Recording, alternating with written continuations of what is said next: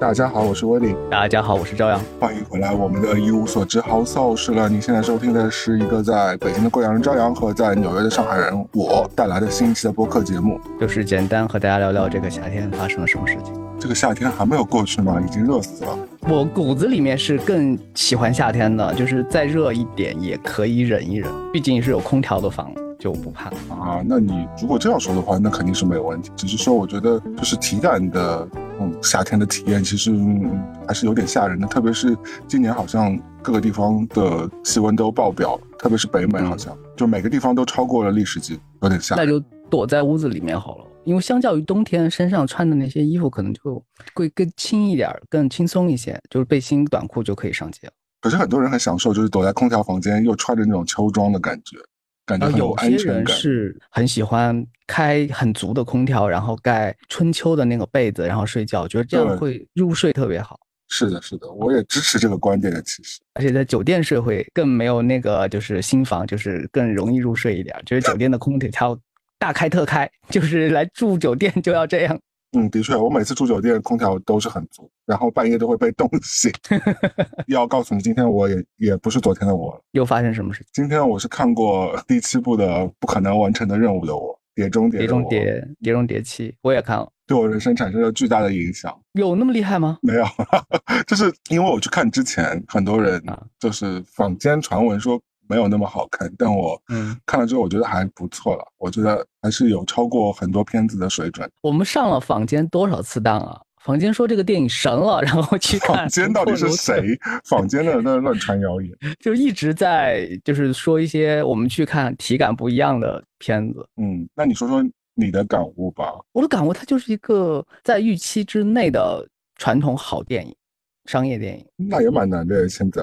这个标准其实很高了，很传统。其实它很传统，虽然它讲的都是当下时代的一些隐患和顾虑啊，然后有有有些高科技手段什么的，但是它很多关键的手法和情节的反转，你硬说是古龙写的小说，我觉得也行。但是现在我相信很多人反应不来。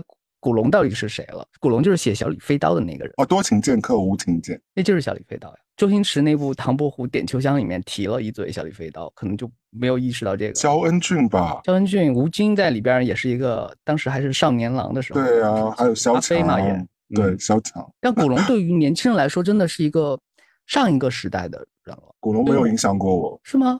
是啊，因为我不看古龙。我看过几本了，但已经不太记得了。但我就觉得他的文风的确是像坊间传闻的那样，就是那种 两句断一个行的那种，有一点对对。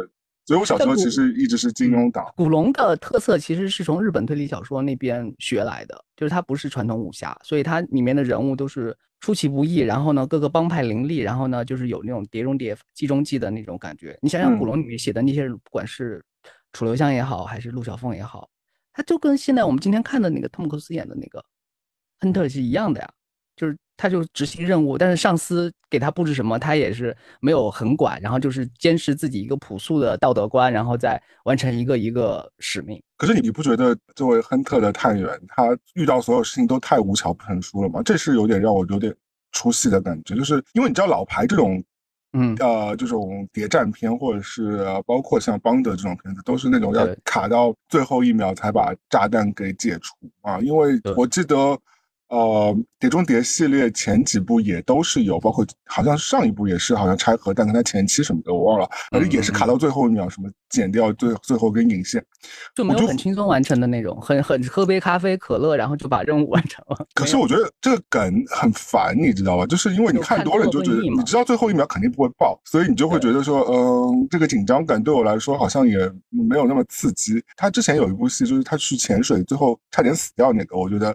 其实还有点新意，至少让别人觉得说哦，他没有能够那么强的完成任务。嗯，但是今次来说，好像又安排了很多这种最后一秒，然后或者是很多，包括我们有点轻微剧透，但无所谓。就是包括什么他跳跳伞到火车上那一秒，正好把坏人给踢走，这种，这个就让我觉得说，呃，有那么巧的事情吗？这个世界上，你知道多要多万分之几的机会才能达成这个？就那他他那一秒正好跳到那个窗口，正好跳到那个窗口，然后把那个坏人给踢走，救下女主角，这个事情，就是太关键和太巧合了。当然，如果你不去呃细想这些问题，这个片子我觉得看下来作为一个娱乐动作大片是肯定是没问题。一气呵成就很很爽感动作片嘛。嗯，就像你为什么会有这种俗套感？但我们这个俗套不一定是坏事情啊。对，这个俗套就是包括我们这次在院线上的这一部，里面用了很多高科技的手段。用了很多那个就是诡计多端的一些套路啊什么的，反正又讲了一个什么人工智能的这样一个大的背景条件，但是最后的一个关键一些手法或者他取胜的那个小坑节，他可能就是用了一个小偷的技术就把那个钥匙偷到手了，就前面打的很厉害，然后前面用了很多什么。狙击手啊，或者是用了什么其他的手下呀、肉搏什么的，对对，打的那么那么厉害，但是最后，哎，就是甚至他没有展示这个小偷的技术是如何完成的，就说，哎，这个东西又回到他手上了。他通过一个偷盗窃盗窃这个这个技艺是人类有一个协作的这个历史以来，比如比电影的历史还要早，比那个就是小说的历史还要早，就有小偷这个东西了。他用小偷这个技术在完成整个任务，而且。他从第一部跑到了第七部，可能如果他没有跑那么远的话，可能我们今天看的就不是一个三小时，可能就是九十分钟、一百分钟，这个电影就演完了。但是就他一直在跑，他从第一部就开始跑，也就是说他调动身上所有的技能，其实都是一个人本身就有的技能，很古早的。嗯，就是他不用，就是这些高科技都是背景。你刚刚形容是那种感受嘛？我觉得我另外一个角度就等于说，你看啊，他设计了那么多什么。嗯，什么什么悬崖开摩托车，什么低空跳伞啦，什么的，在火车上打斗啦，什么的，这都是 抹去之后，最后还不如你在一个人身上偷了一把钥匙。对对对，其实最关键就是你通过你的那个偷窃技术把这个钥匙偷到手了，旁边都是都是可以不必要发生的。对，那些辅助你就会觉得这个配菜大于主菜的感觉。更多不必要的就是关于女性角色。虽然这部电影里边啊，我们又剧透了，有有多达三四个女性，就是她身边的围绕着那种，甚至是有传承，给的戏份都挺足的，对不对？一代一代的往下走，会有新的人加入什么的。但是你想想，就让一个男人选择他几个心爱的女人，到底选择谁？嗯，然后往下走，这是一个好三观会在当下语境下写出来的本子。它是一个七十年代我们看到那个电影很传统、很老白的那种。调性就是以白人中心为主的那种，就是女人对英英雄选女二选一这种感觉啊，太传对，哎，为什么会二零二三看到这样一个橙色的片子啊？哎，对哦，优点优点我们可能就是先就不多说了嘛，就觉得可能啊，优点不给人家说说，人家还在上映呢，可能对对对，场面就看下来就是你不不会不去深思它里面的那个内核呀，就是故事的逻辑什么的，看的还是爽的。就是画面什么的，并且他其实一直一直在强调，他好多地方都是实拍嘛。因为我们看看太多那种摄影棚里边有天花板的那些，就是甚至可能你看钢铁侠，他就露个脸儿，他都不用打斗了，就是其其他全部交给特技特效。或者那个蚁人量子危机什么，全都是绿幕，也没有什么真实的场景，都是 CGI 的。就很多就是它的卖点就是实拍嘛。嗯，我觉得这这个其实还是能打到人心的。很多场景你看上去可能就为一个跳伞，大家就说。哎，可以去看一眼，在大屏幕里面看人真的去跳下来的。就前几场他在机场里那个戏份，我觉得其实也拍的挺好的，也是整个机场的这个宏伟的这种建筑的，真的有人流。对，而且他在那个机场顶上跑步的那个，能显对比出他的人跟整个建筑物的这个巨大和渺小的这个差距。我觉得其实还是有真实物理的感受的。你看的是 IMAX 版本吗？我看的是一呃普通二 D。哦。听着怎么短一口气的感觉？有点，有点。我看的是普通二 D，没事啦，不歧视你，没关系。普通二 D 就是没有被冻过的可乐，就是不是在那个高级酒店放在玻璃杯的可乐。可乐对于我们这个节目来说是很重要的形容词。是的，而且气有点不太足的可乐，但喝还是能喝下去。对对对对。嗯，那 IMAX 我因为屏幕的确是大嘛，所以对你就看那些，因为它有很多这种呃广角这种大的这种。呃，场景的捕捉，我觉得这些场面一直是这个系列电影的一个蛮大的卖点。那这个我觉得营造都挺好，包括我觉得小时候看他，比如说去爬那种悬崖呀，对吧？然后一开始就是一个非常近景的对他的就半身的一个呃特写，然后完了之后你镜头一拉，就是他在那个悬崖，真的在悬崖当中，一个人很渺小进行这个对比。我觉得这个他一直是他的一个特色，这个倒是在大荧幕上看。是蛮宏伟，这也是比如说你在家的电视机上看，可能我觉得这种震撼效果是的确是。沙漠是真沙漠了，迪拜塔就是真的迪拜塔。对啊，那个那个迪拜塔，我觉得我也佩服他的。包括他到时候上海经贸那那个戏，就是晃来晃去荡过两个楼之间荡来荡去，我觉得这些都是挺有新意的。所以，我我觉得，嗯，虽然你你刚刚讲了一些，比如说他这个片子有很多逻辑上的一些 问题，包括不合不符合当代的一些价值观的一些所谓的白男精英思维吧，或者是一些比较老派的一些想法。对，但我对他的滤镜一直是，比如说肯定要超过《速度与激激情》这种系列的。零零七也超过了吗？零零七其实跟他差不多，我我属于我都会看。谍影重重我还好，极速追杀呢？极速追他不行。极速追杀第一滴血呢？第一第一滴血不是我们这个年代，就是一直在看那个流行片，史泰龙的那个。我们这个年代的应该是那个吧，就是他红色追击令吧，还是什么，或者是敢死队吧，还是什么，也是史泰龙拍的，也是史泰龙。所以这个还你是觉得还是算高级的那个谍战片吗？我觉得还是就是对，就跟零零七一样，就我还是能一直看下去的，就不像速度与激情，我看都不想看，知道。它什么调性的？就是 我不得不说一点啊，我觉得这点虽然说不是那么关键一点，但是我对我来说，我觉得其实挺挺震撼。就是作为一个演员啊，就是汤姆克鲁斯保持这个状态，我觉得的确是蛮令人值得敬佩。不管他用什么高科技，用什么医美，你在大荧幕看着我 IMAX 看他脸，我觉得就真的是保持的，我觉得像四十多岁的一张脸，不一点都不像六十岁人。你看其他六十岁的人，或我看看我们大陆的六十岁的演员。那我不是攻击大陆六十岁演员，可能大陆我们这边比如亚洲六十多岁上下的是梁朝伟、刘德华，阿伟阿伟现在不太行啊，他的刘德华就是，但也还在能看的，就是你还是没有觉得他多糟糕，可以可以。张丰毅也六十上下嘛，那你这么一说，好像还是有保持的比较好的。如果阿伟和华华仔在大荧幕上看，好像也还行啊。木村也快六十了。嗯，木村我觉得老的有点快，因为他可能要去那个冲浪吧，他的老梗，而且每天他老婆都给他吃什么好东西，因为最近有个账号一直在剖他老婆每天给他煮的东西嘛，都非常的 干瘪，都是一些嗯，你知道没有感觉是欲望的食物，有一点啊，就是保为了保持好身材。但汤姆克鲁斯我觉得真的还算是脸上胶原蛋白啊什么，就是褶子什么的，你你是没有那么显老。我肯定会承认他保持的很好。嗯，然后就是有型有款，甚至是还是可以就是像模像样的有些爱情戏。但是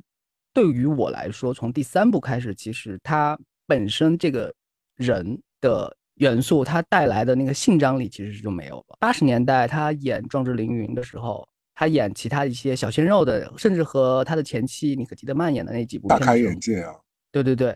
他我觉得还是有性感的那部分在。小时候有了，小时候就还是会被那个他跳下来突然贴地的那那场戏给迷住。对，那个真的太经典了。是有魅力的，是有性张力的，就是说你会想在电影里面看他和女演员之间有些呃互动，进行互动。但是第三部之后，你就觉得哦，你就只管打斗就好了，你只管只管和敌人斗智斗勇，你不用和女性角色产生更多关系，就是你就觉得他是一个阿伯了，嗯，厉害的阿伯。对感情戏这件事情，我是有点不太懂。我可以有感情戏，可以有感情，但是不要再上床了。还好他没有安排上床。对对对，他也意识到有这个问题，他在安排上床的都是另另一个系列了 James Bond 了。对，那个他都那边都是要上一上，这边那边上好像大家也也不太期待了，因为也年过半百了嘛。对，包括这一部，我是觉得感情线我反正不吃这一套，只是说，只是说，我觉得我听过一个好像是黑水他们说的，他们说就是加这条线。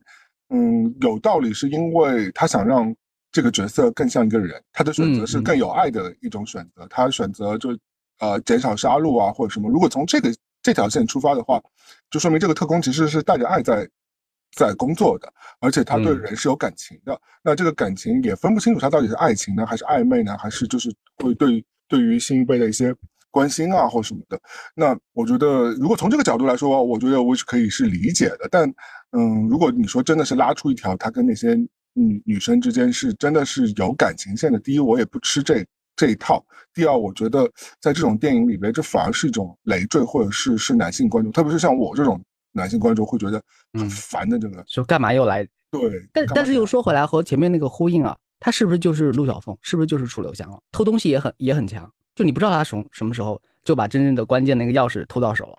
都在玩诡计。那你说，如果像陆小凤或者是像楚留香的话，那其实就是那种英雄电影都要刻意塑造了一个这个人，呃，业务能力也强，然后个人魅力也强，有点小风流，然后对兄弟也讲义气。对，这样的人就会让呃这个片子主流的观众，那就男性群体会会觉得这个找到代入感。对，是他想要变成的形象吧，或者在我为什么会一直强调楚留香？因为我曾经在好多好多年前，就是郑少秋演的那版，那版开始楚留香他有一些情节和环节，就是他们要完成一些任务的时候，会用到易容术。这个易容术啊，《碟中谍》第一部开始。就有这招了，然后每因为他的每一步都有，他的他的面具真的是每一步都塞在里边的一个元素。对对对，但是他没有解释这个面具为什么从第一部开始就这么惟妙惟肖，就是第一部他的整个面具就可以完全真的伪装成那个人了。他不解释这个科技点在哪，它不是科技点，它是一个魔术，它是一个神话点，就是我一直觉得但凡套上这个肉。因为你得保证，你不仅保证脸或者是发型、声音，这这我觉得这都还好弄。他不是也解释他有一个可以在喉咙上的一个变声器吗？或者是头发也可以用假发，那个三 D 打印机，我真的是你怎么可以在瞬间？你怎么可以在瞬间改换你自己的身形呢？或者是身高呢？这个或者是一个人的拍摄的角度上来说，其实它很容易实现，它就就让那个人来演就可以了。但是你要说服我说，他从第一步到这一步，他。他一直都这么神奇，他一直就是用这一套来完成好多好多次的那种伪装。这一部的里边，你讲到这个，我觉得这一部是有个 bug 的，就是你记得其中啊，Grace 去冒充白寡妇在火车上那一场戏吗？那变的时候我觉得还行，那前面他们有一些规划，我觉得这些我都算了。但是其实他变成白寡妇之后，要跟他的贴身保镖保镖进行一个互动，贴身保镖不可能不知道白寡。白寡妇用什么香水，身上是什么气味，对吧？贴身贴身保镖对这个你的主子是非常应该是。如果在这个坑节上，从时长上来说，他如果保和保镖这这块的互动和打斗再多一点的话，其实要奔着三个半小时去了。这个我相信他们是有删节，是不得不就是容忍这个。缺陷存在的，但是不是？我是觉得这这幕不太能够让人信服。就是白寡妇的意外，它就是道具，它就是它不只是被降智的关系，它就是一个很蠢，在这一部里面给给他们。因为你刚刚讲说变脸嘛，我就说这个变脸的这个很容易被发觉，因为今天比如说我跟你那么熟了。你身你平时用什么香水？你多你大概什么身高？我可能说不出来，可能会差个几厘米。但是你大概什么身高，我肯定是知道。上面大概什么身形，我也知道。你去餐厅会点一个什么东西，我是明明确确知道的。还有你记得里面有大特写一幕是假就假的白寡妇，就是 Grace 拿着那个钥匙交给呃就是情情报部门头子那那一幕嘛，他有个大特写是他的手把那个钥匙交过去嘛。你记得这个手上是有指甲油的，对不对？对于女生来说，指甲油是多么细节的一件事情。怎么可能两个人的指就是涂的指甲油做的指甲是一模一样的？你旁边那个保镖是看不出来是瞎的吗？这不可能。所以就整个这这个对我来说一点说服力都没有。就是我觉得变脸这个有点太儿戏。这个我相信是好莱坞电影的一个。糊弄的传统，我们我们先不聊谍战电影啊，你想想一个所谓的小妞电影，就是她描写女主角在变身之前，一定要给她戴上就是乱蓬蓬的头发，戴个眼镜，然后箍上牙，然后啊大家都觉得她不不好看，然后呢不知道。她一旦把就是发型一换，眼镜一摘，然后呢再上点那个眼妆什么的，然后灯光打灯不一样。然后周围看他人就就眼神就不一样了，就完全就变身了。安妮海瑟薇是吧？之类之类，一一百部小牛电影都是这么拍，这种变身，然后换装，然后在换装的时候走点那个猫步的那个景别的节奏都一模一样，是个公式化的东西。大家都觉得小牛电影一定得这么拍才是小牛电影。嗯，所以他默认大家大家一旦用这个方法就是这么蠢，就周围人就是看不出来。就像我们本来底子就好，大家都是瞎的，看不出来。就是看电影，就是说哦，如果在这个地方太较真的话，这个情节就很难推动下去嘛，你就没有说服他如何潜入敌敌方，它就不是一个真实的世界。对，但我觉得到今时今日拍电影啊，还会让别人看出有那么明显的这种，就是逻辑上的一些漏洞，我觉得其实是不太应该的。你有空去那在那练跳伞，还不如把剧本再好好磨一磨。那我觉得这个剧本其实上面还是有蛮多逻辑上的 bug，包括这个剧本本身有点弱智，我觉得。哦，我可以有个提醒，然后。我们这边上映的版本要比你们那边不只是 IMAX 和普通影院的区别，我们这边有 IMAX，只是我看的不是那个版。我们这边会少十五秒啊？这个片子需要有剪辑的吗？有剪了十五秒，这十五秒在哪呢？就是你还去查了？呃，没有，因为因为已经有人公布了嘛，就是告诉你那十五秒在哪发生。这十五秒就是一这个团队要去参加那个。办的一个什么盛大 party，有白寡妇的那个 party，那个 party 有一个很一个夜店的一个景别，是夜店级别，在一个就是三分三分之一的那个大小地方，有一些舞者在台上跳舞，然后有一些裸小裸露，我就是有些肢体比较贴身的那个，就是你就分不清楚是贴身还是就是带王的酒池肉林的那种感觉。对对对对对，以至于我知道那个节点被剪掉之后，我眼睛一直一直盯着那几个舞者，就说你是遮住了呢，还是剪掉了呢？还是就让我在那个那几秒钟看的特别仔细。我我我记得好像我在北美看的时候，也就是呃女性女性舞者露了两点，然后它也不是大特写，它只是一个剪影，还不如韦斯安德森的那个。只给了镜头，嗯嗯嗯，而且现在当今时今日电影出现这一些裸露，大家都已经见怪不怪了吧？就觉得我觉得剪掉，那就剪掉吧，它不影响剧情，嗯，就确实少个十五秒左右。让你不爽的还是感情线？我没有到不爽，我看的还是身心愉悦的，而且我看的那场，因为是今天是周末，算下午场，人多吗？人满为患，人满为患，还是很多人，大家并且都很安静的在看戏，有。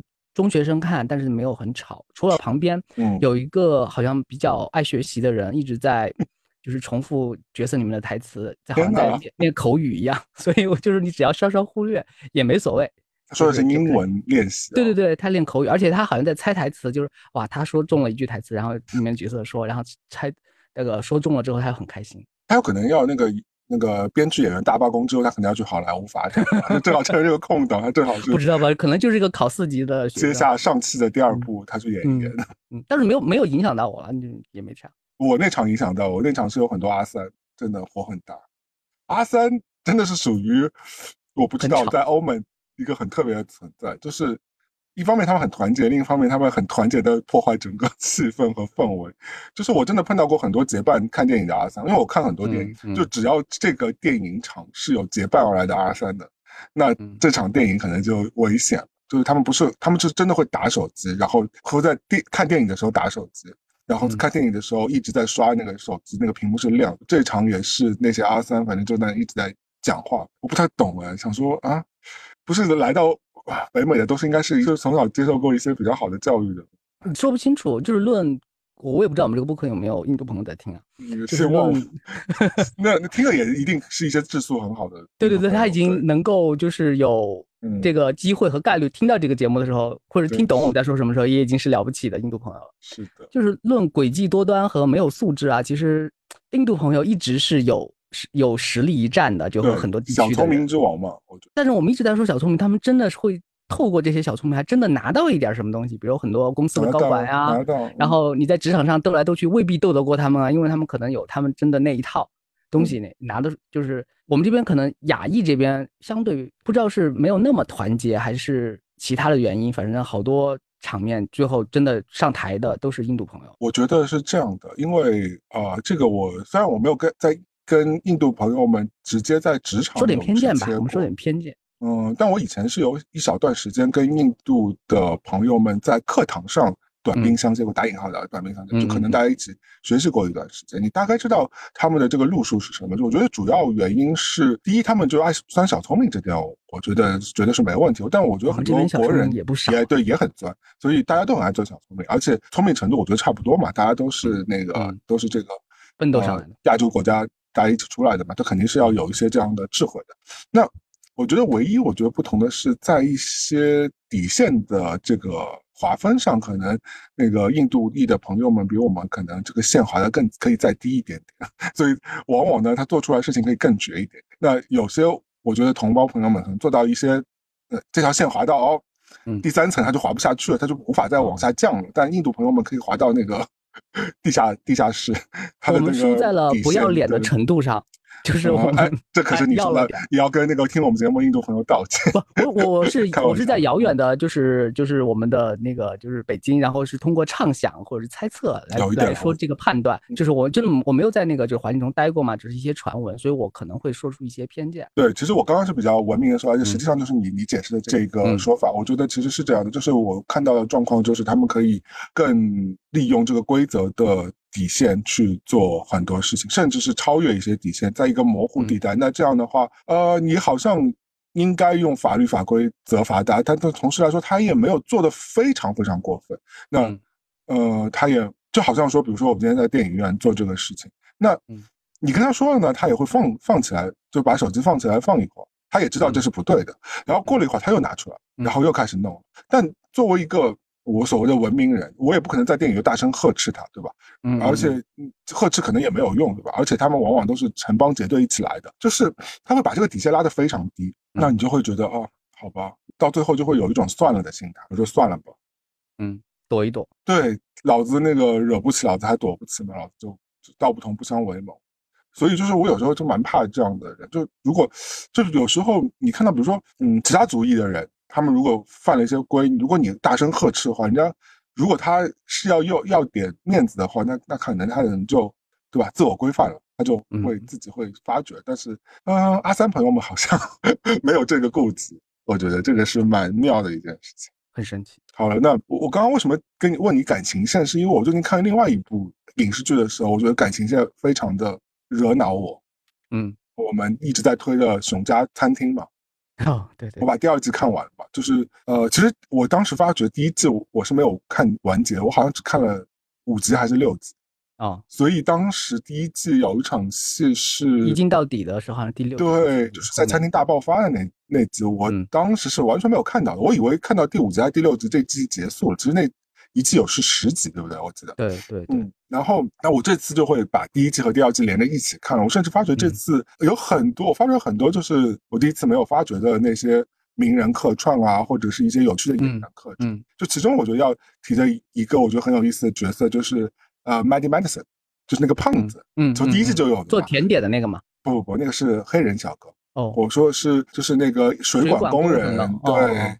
就是你，你以为他是个胖子，你以为他是来搞笑，其实他是一个加拿大的有名的这个厨师。他第一身份是一个网红厨师，对，他是个网红厨师。然后我一直会在油管上看他的节目的，就是他其实是有一档这种，就是等于说是针对互联网的这种，他自己在厨房里做菜这样一档节目，就跟什么大傻爱吃这种差不多这种节目。但是他也是走那种搞笑胖子路线的，就是，但是我觉得他做菜还是能讲，感觉出来他是真的懂料理。因为有时候你们看一些大厨。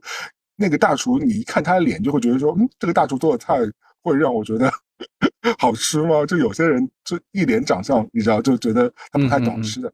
即便他是个大厨，但是这个 Maddie Madison 一看就是他很爱吃，然后他也是懂得吃，他不是那种。所以就是这个人在里边这个客串，我觉得我我觉得他是演的还蛮好。如果大家有机会看到这部剧，那我想到让我比较烦的就是第二季他给主角加了一条感情线。我不只是感情线的问题，第二季除了第六集我给它分稍微高一点，其他我就是只能用大失所望来形容，因为它很多地方都和第一季完全不一样。我觉得我们俩先对这两季有一个大的一个概述，然后完了之后我们再切到我们喜欢的最喜欢哪集吧。我说的我其实喜欢的是第二季的第七集，那反正我们等下一个人说第六集第七集，一个人说第七集吧。那先听听你对整个剧你的看下来的感受吧。说第二季吗？我们要不要先简单说一下《熊家餐厅》它到底都可以，都可以，我觉得都可以，就是没关系啊。它是一个第一季就是发生在芝加哥的一个小餐厅的故事。嗯，小餐厅他继承了他哥哥的一个餐厅，他哥是自杀身亡嘛，然后整个餐厅很混乱，他手下的那些厨师啊、服务员他都管不也管不了，然后他自己也处于一个很精神崩溃的状态。他以前是一个米其林的五星，就是一个高级、特别高级，就收费很贵的那种餐厅的厨师，然后自我流放。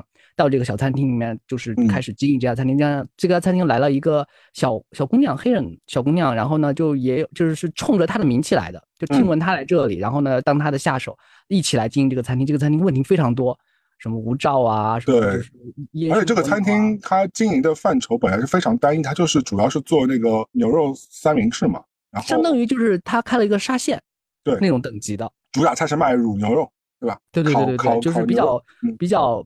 平常餐，它不是那种就是请，比如请客吃饭就会去的那种大中中餐厅都不会去，就是那种小饭店。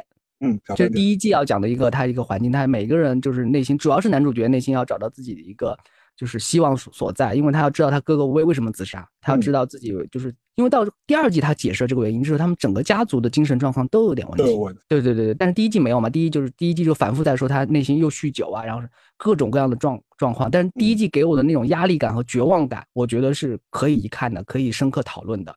但是到第二季就完全甚至可以到崩坏的地步。我觉得有种悬浮了。第二季就是第二季他拍成了日剧的励志版。就我看这个，我就看木村演的那个《东京大饭店》就好了，也是一个米其林的厨师，就是要奋斗向上，然后成功，就大家就就把菜做的美美的就可以了。第二就就就往这个方向走。你想，我们前面是一个沙县小吃哦，他第二季几个人开会，晚上开会之后，我们目标今年就要把这个城市的米其林两星点拿到，嗯，然后还给自己了，是不是？还做了倒计时表，就是说离我们餐厅开可能呃按照规划十个月以后才能开，但是我们等不了那么久了，我们必须要在呃那个三个月三个月。对对对，几几个星期、几十个星期之后就把这个东西全部筹起来，要从一个沙县花大概三个月的时间，然后呢开成一个米其林等级的那种餐厅。嗯，而且人还是这帮人，没有什么加入什么，没有什么其他的。虽然他自己本身是一个大厨了，但是他自己其实问题也很多。然后这样一个设定，这不就是日本励志漫画吗？只能在神话设定里面才能完成，它不是一个美剧结构啊。这不就是读者文摘的心灵鸡汤吗？就告诉你，只要你想完成，只要有目标就可以完成。所以看到前三集的时候，我整个就傻了，是吧？不是，就很生气，就开始摔。就是我，我就说我要不要追下去？摔什么？你告诉我，摔手边的任何东西，任任任何手上便宜的东西就摔一下吧。我就我就生气，然后幸幸好坚持到了第六集。你因为我觉得第一季大家看完之后风评都非常好，所以大家都很期待第二季嘛。因为其实我整个看完第一季之后，我觉得其实收在这里也可以了。就是因为他们最后发现了哥，对，最后他们发现哥哥留下来的钱，然后这个餐厅可以得以继续，然后呃危机也解决了，那所有人其实也按部就班的把可以把这个所谓的家庭小餐厅这样继续下去。我觉得如果第一季这样就收官了，这部戏就变成个限定剧。我甚至想过，可能他们第一季拍的时候啊，没有想过后面。我觉得是的，我觉得是的，没有想过要续拍的。就我们拍完第这一季，这个它就是个限定剧，拍完就结束。因为第一季的卡斯真的也只能说平平无奇。第一季它是没有什么成本的。首先，它是一个小剧啊，它不是说我拉到一个大场面，然后即便我拍一个美食，我也没花多少钱，因为拍摄小餐厅嘛。但是它在一个有限的条件里面，它把它的风格化，它的情绪是的，它是它不是一个让人身心愉悦的的一个剧，它会它真的会诱发你内心狂躁的那一部分，爱焦虑，因为所以看这个剧是有挑战的。对，它不是爽剧，它不是爽剧。可是恰恰因为这个，我觉得满足很多社畜的这种，让社畜有这种同感、共鸣感，对，有那种感受，可以一起就体会和共共情嘛。我觉得这第一第一季可以做到这一件事情。然后最后包括说跟他同命运、共呼吸，然后看着他怎么样去解决危机，甚至很多危机也是永远是解决不了的。是是，第一季他透露出来就是说他遇到的问题是没有解法的。嗯，他的他的这个设定对我来说是很有很强。我觉得作为观众，其实我们内心也很。也很邪恶，就是你如果这个主角稍稍就是有点起色，生活起色，你就觉得嗯，这个不是不是在讲生活，他有点就是给主角主角光环了。他我觉得我就是这种很邪恶的观众，因为我觉得我看了太多，就是特别是日剧啊，就是看了太多一开始有希望，但但最后就走出来的那种。但我反而现在就喜欢看那种到结局其实也是一种模棱两可，也并没有说真的走出来，只是说。那个稍微稍微有一点而已。我记得以前有一个叫黑木华演的，叫什么生活啊什么的。我啊啊，我知道他也是社畜嘛，就是讲一个女生大大城市生活，她也失业了，完了之后她也失恋了。最后 ending 的时候，那部剧，他黑木华也没有得到任何的具体的改变。对。我觉得，但是，但是，我觉得至少看完之后，你至少知道他问题在哪里，然后就跟我们很多无解的那种状况是一样。包括你之前给我推荐的那个讲一个大龄男的也在家里待着的那个故事，我的是说来话长。对对对对，这部其实也是有点像，最后好像这个给了他一点小的呃甜头人生，但是好像也没有什么。他只是决定出去找工作，其实就是就对于。其他剧来说呢，就是可能只是一个前情提要，就大概花一分钟就把这个事情拍完了。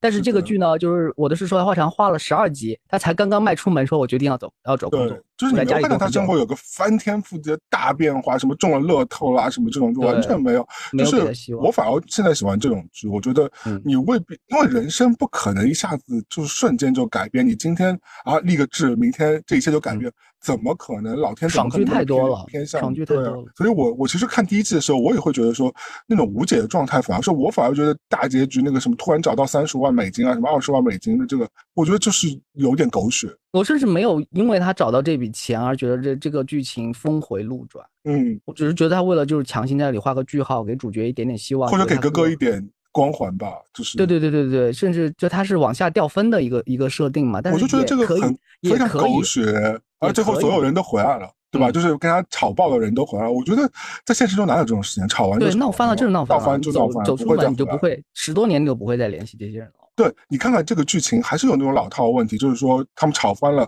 呃，吵翻的两位员工自己还在那开解，还问那个主厨去找借口嘛，就说啊，为什么他要跟你吵翻，就互彼此就是有一种这种话外音的感觉嘛。但现实生活中没有这样一个角色的，没有一个角色，你你你跟你对象分手了之后，没有人跳出来说，哎呀，这件事我觉得你好像也不对，你只要稍微的再给他打个电话，再去求求饶，你们这段关系就可以挽救啦，去加油吧。加油，刚发队！但是问题是，现实中没有这样一个 OS 和没有这样一个灵魂、上帝的声音来提醒你说你要去做这，你你可能就这一赌气，就这个电话永远不会再打了。再再再打之后，就十年之后了，人家就结婚生子，或者是你们此生就再也不相见了。这就是现实生活。嗯，我再说一个特别小的细节，和剧情没有关系，和演技也没有关系，但是就可以感觉出第二季比第一季是要低很多分的。嗯。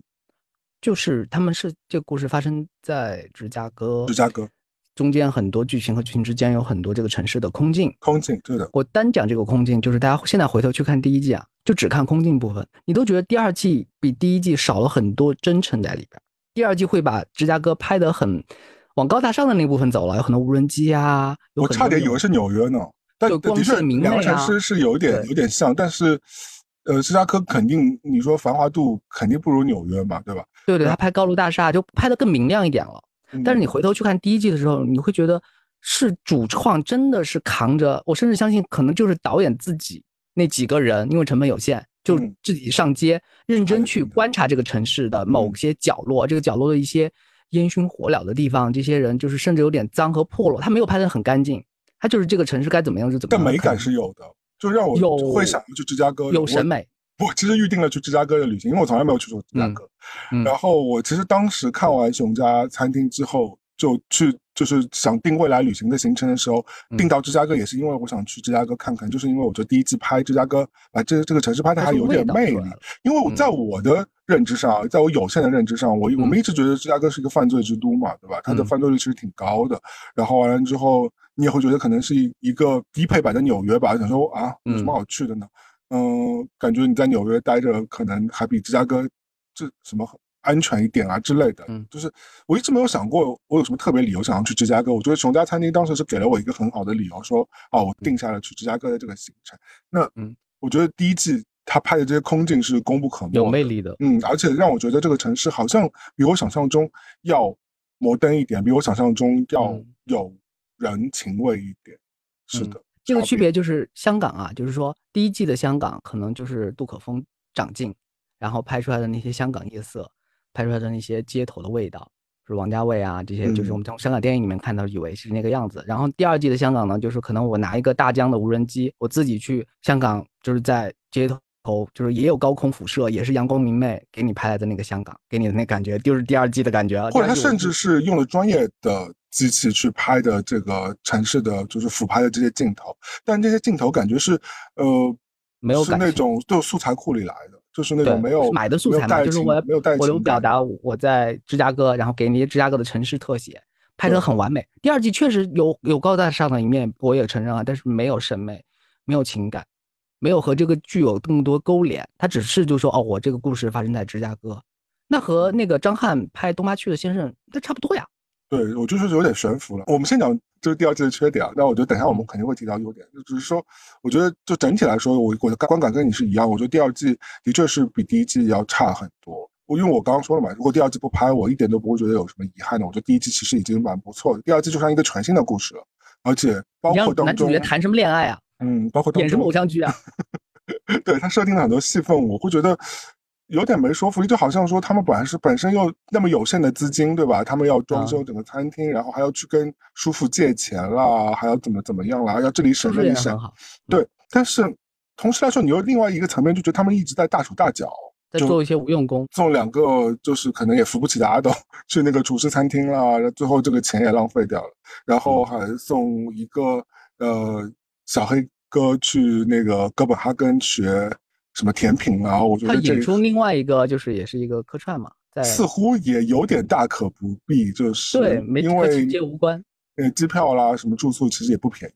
然后另外来说，最让我觉得匪夷所思的是，就是那位女性的大厨看中了男性大厨的那件制服，他自己有一件什么洗不干净的那个厨师制服。那个男男性大厨在最后一集的时候推出来一个礼盒，是 Tom Brown 的。嗯，给他定制了一件 Tom Brown 的厨师服。我想说，这个三千块或者大家想想，大家想想，上一季就一帮人是在沙县小吃开饭店，然后第二季主厨可以送出一件，我们不是说那个品牌是多高的认知，或者是多么主要是贵牌子，主要是贵，他是真要花这么多钱去买才行。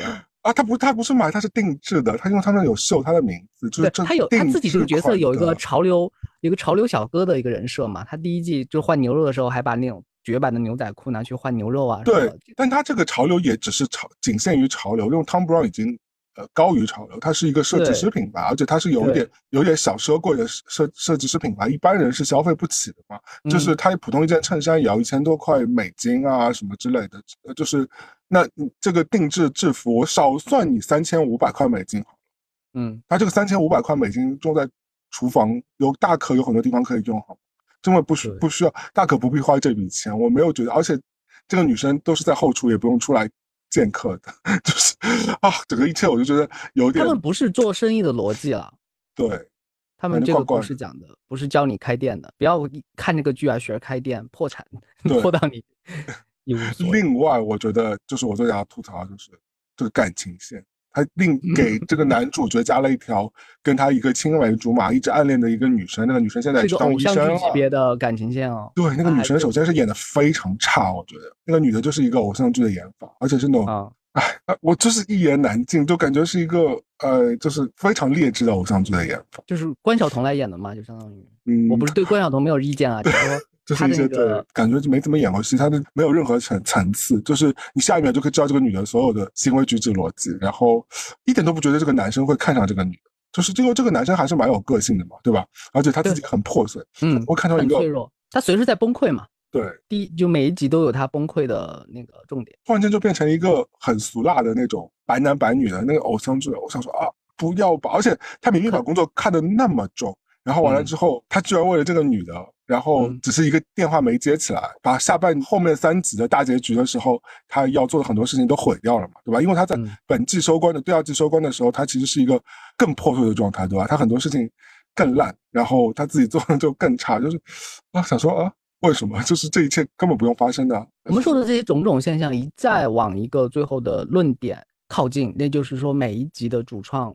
可能都是不一样的人，一集一个完全不同的。有有些集数可能是一些编剧训练班学了三个月，就是报名写作班什么的，就把这集拍了。演员是这些演员啊，但是有些编剧某有些集数的主创不是这些人。第六集、第七集可能是就稍微把水准拉回来了一点。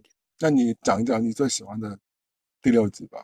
第六集它主要讲的就是他们临近开了这个店之前几年。甚至这个故事发生在第一季的前几年的一个圣诞夜，这个倒叙嘛，对吧？对对对，男主角家里面有一个圣诞节发生的故事，就男男主角的妈妈给整个大家族，他们是一个很传统的家族，然后做了一个大餐，但是这个家庭每个人内心的情绪啊，然后精神状况都不一样，特别是妈妈的那个状态。嗯，妈妈是谁演的呢？妈妈是呃，当时《真实的谎言》的那位女主角，也就是后来那个《瞬息全宇宙》的里边跟杨紫琼演对手戏的那位税务局的大妈。对，他也展现了这一集里面最狂躁、最反复多变，然后最阴晴不定，然后内心和精神都有重大缺陷的一个妈妈，就跟税务局里 那个角色是有点像的感觉。嗯，就是一直在发火，而且他还有个他有个弟弟的角色，那个弟弟的角色就是就是男主的叔叔嘛，绝命毒师的那位大哥，嗯嗯嗯嗯，演律师的那个，他自己也有部剧嘛，叫对，呃，风骚律师，对，风骚律师的那位主，他也是来客串演了这个风妈妈的弟弟，也是一个非常。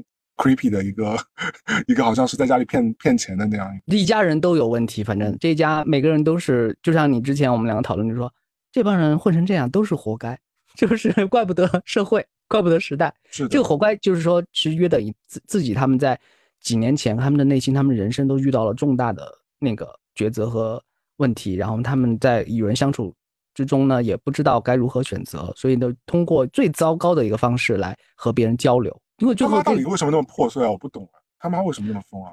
他妈妈可能就是我推测啊，内心是矛盾的，就是又想爱每个人，但是他表达出这种爱的话呢，就是通过疯狂抱怨，然后呢指责，然后伤害来表达自己的爱。因为他一直在说嘛，就说要要么就说我为这个家做了这么多贡献，你看他一直在做菜，做这个菜很辛苦，然后做坏了，然后要就每个人都不来过问我，然后每个人当有些人表达出。我我来帮帮你的时候呢，又觉得你们不是来帮忙的，你们是来添乱的，嗯，你们来就是破坏这个家的，就让我一个人做好了。但他一个人做，每个人去做自己的事情的时候，就说啊，全世界都不理我，你们没有一个人爱我。然后呢，当大家就说交流的时候，就说你们这些虚情假意的人，就是他的精神一直觉得，要么别人在害他，要么别人不关心他，是他一直在为这个家付出。他通过一种很极端，我觉得他妈有阿兹海默症。因为他妈不是一会儿记起来这件事情，就是他整个很错乱嘛。我老觉得他妈嗯 有酗酒的问题，但是他们一家人都有酗酒，甚至可能有些药物成瘾的问题。他没有在电影里面很具体表现他的，但是他整个症状跟他们吵架的部分都有。对对，有药物。因为最后这个剧的高潮就是他妈把整个车撞进了他们那个家里边。对，就是一个晚餐，然后一不欢而散之后，他妈就是外面开车，然后把整个车撞进整个墙都碎了之后，这可能是对于这个小剧来说是一个大成本大特效了。然后就把这个家形式上也破坏了，然后呢内核上也破坏了，然后这是这一集要讲的东西。但这一集我为什么特别喜欢呢？他看这一集啊，他对我来说，对于观众来说是一个绝对的挑战，因为它引发你的情绪是内，你也也会引发你的狂躁和不安。他会用各种噪音、各种错解来反映里边每个角色的精神状况。这都是这里边还有个重要客串，就是那个香蕉姐，嗯，就是一直演美孔的那位大姐。对，她是个大家庭。圣诞节里面每个角色，然后表姐呀，然后呢，妈妈的那个什么亲戚啊，然后谁谁谁都来，然后大家又觉得又心不能说心怀鬼胎吧，反正都是各想各的。我为什么没有那么喜欢这集？我是觉得这集最对，虽然他请了很多大咖，都是演技咖，都是以演技著称的来打标演技，但是我觉得太过了，就是让我觉得这个戏剧冲突有点太戏剧化了。就是有我们来复盘这个项目啊，就是我们从制片方的角度上复盘这个项目，我推测啊。就是这一集从整季抽掉这一集和整季是没有任何影响的，因为它讲一个前传的故故事。是的，我推推测发生一个什么事情呢？就是当平台开始审片的时候，觉得这个剧拍砸了。哦，哎，有点道理哦。对对对，就是和第一季的水准差太多了吧？就不是我们要的那种调性，不是观众期待，然后和你们就是当初给我们那个 PPT 也不一样，怎么办？怎么补救？它是补拍的一集，就说我们必须拍一个他们为什么会发生这么多精神问题状况，这个家庭是。的关系，我们给他梳理一下，然后再请一些大咖。为什么那么多大咖来客串？他是来救项目的。你想过一个问题吧？就是比如说一场戏，他往往会有个戏眼嘛，对吧？他可能就是他要聚焦在一个人物身上，这样可能就他可能就是这场戏最核心的一个东西嘛。但对，就是整个家族剧，它的整一场戏的他的戏眼是，因为他大大大咖太多了。每个大咖都太显眼了，每个人的台词表现都都是一个戏眼，那就让我觉得刷脸都刷来了这些名人客串，就让我觉得说太眼花缭乱了，就就就反而这个变成一个非常过头的一个东西。嗯嗯，但幸好有这一集啊，就是让我就是内心平。我不得不说，演技这些人都还是拿捏住，就每个人的性格你还是能够。一跃而起，但是就是因为太满了，就会让我我会觉得，哎，它太集中了。小剧来说，对，有点。你想想，这集的它的体量，其他集每一集大概是三十分钟左右，这一集到了一个小时上下了。对啊，值得啊。这些人花多少钱 了？对对对，完全和其他集是体量和时长都不一样的，因为请了这些咖，要展现每个人的那个戏份和演技，要展现角色冲突，要解释前因后果。你就看了一部小电影的那个体验。嗯，就是你单独，就是你就把这一集抽出来说，我们没有第二季啊。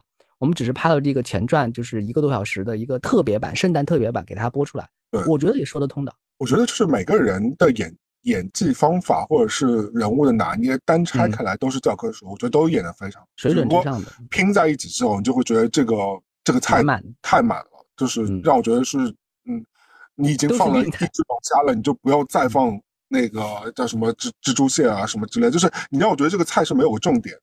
对对对，就是可能。哎，就是相当于我们吃火锅吃到后面嘛，就是给你放的都是猛料了。对，对对对，是猛料但你的胃是消不太不太能消化，好东西都是好东西啦，就是不错都不错。就跟菜，但去餐厅吃饭，它总会有主打菜吧，对吧？这家菜主打烤鸭，那家菜主打呃牛啊或者什么之类的。对，就是你都给你堆在一锅一锅，它都是让你一下子吃完。它真的是这这个餐厅什么都是主打，然后就让我觉得啊有点太。那轮到我来说一下，安利大家看第七集吧。对，为什么我觉得第七集好看？就是因为你刚刚提到一个关键词，是你觉得这部美剧有点像日剧嘛？我觉得第七集是最像日剧的一集。这集其实也是一个独立片，说实话，它其实也可以拆独立拆分出。因为日剧的特色，我说一下，有些日剧就是说它其实不是一个绝对主角的故事，就是一个主角引出来，然后呢，旁边的角色会单独抽一集来讲这个角色主要的部分。这个角色在这个配角在这一集成为了主角，成为了主角。而且呢，说实话，我觉得日剧本身当中就会有一些，呃，超于你生活的东西，就是有有一些相对来说比较理想化的一些配置啊。我觉得这集就是非常典型的日剧式拍法。那他讲的就是其中一位合伙人吧，或者是一位员工，他原先是主角哥哥的死党，他一直在这家餐厅留着，然后最烂仔的一个，对一个烂仔，但是。虽然就是他不是这个餐厅的拥有者，但他一直在这个餐厅是也是算是一个算是一个话事人吧。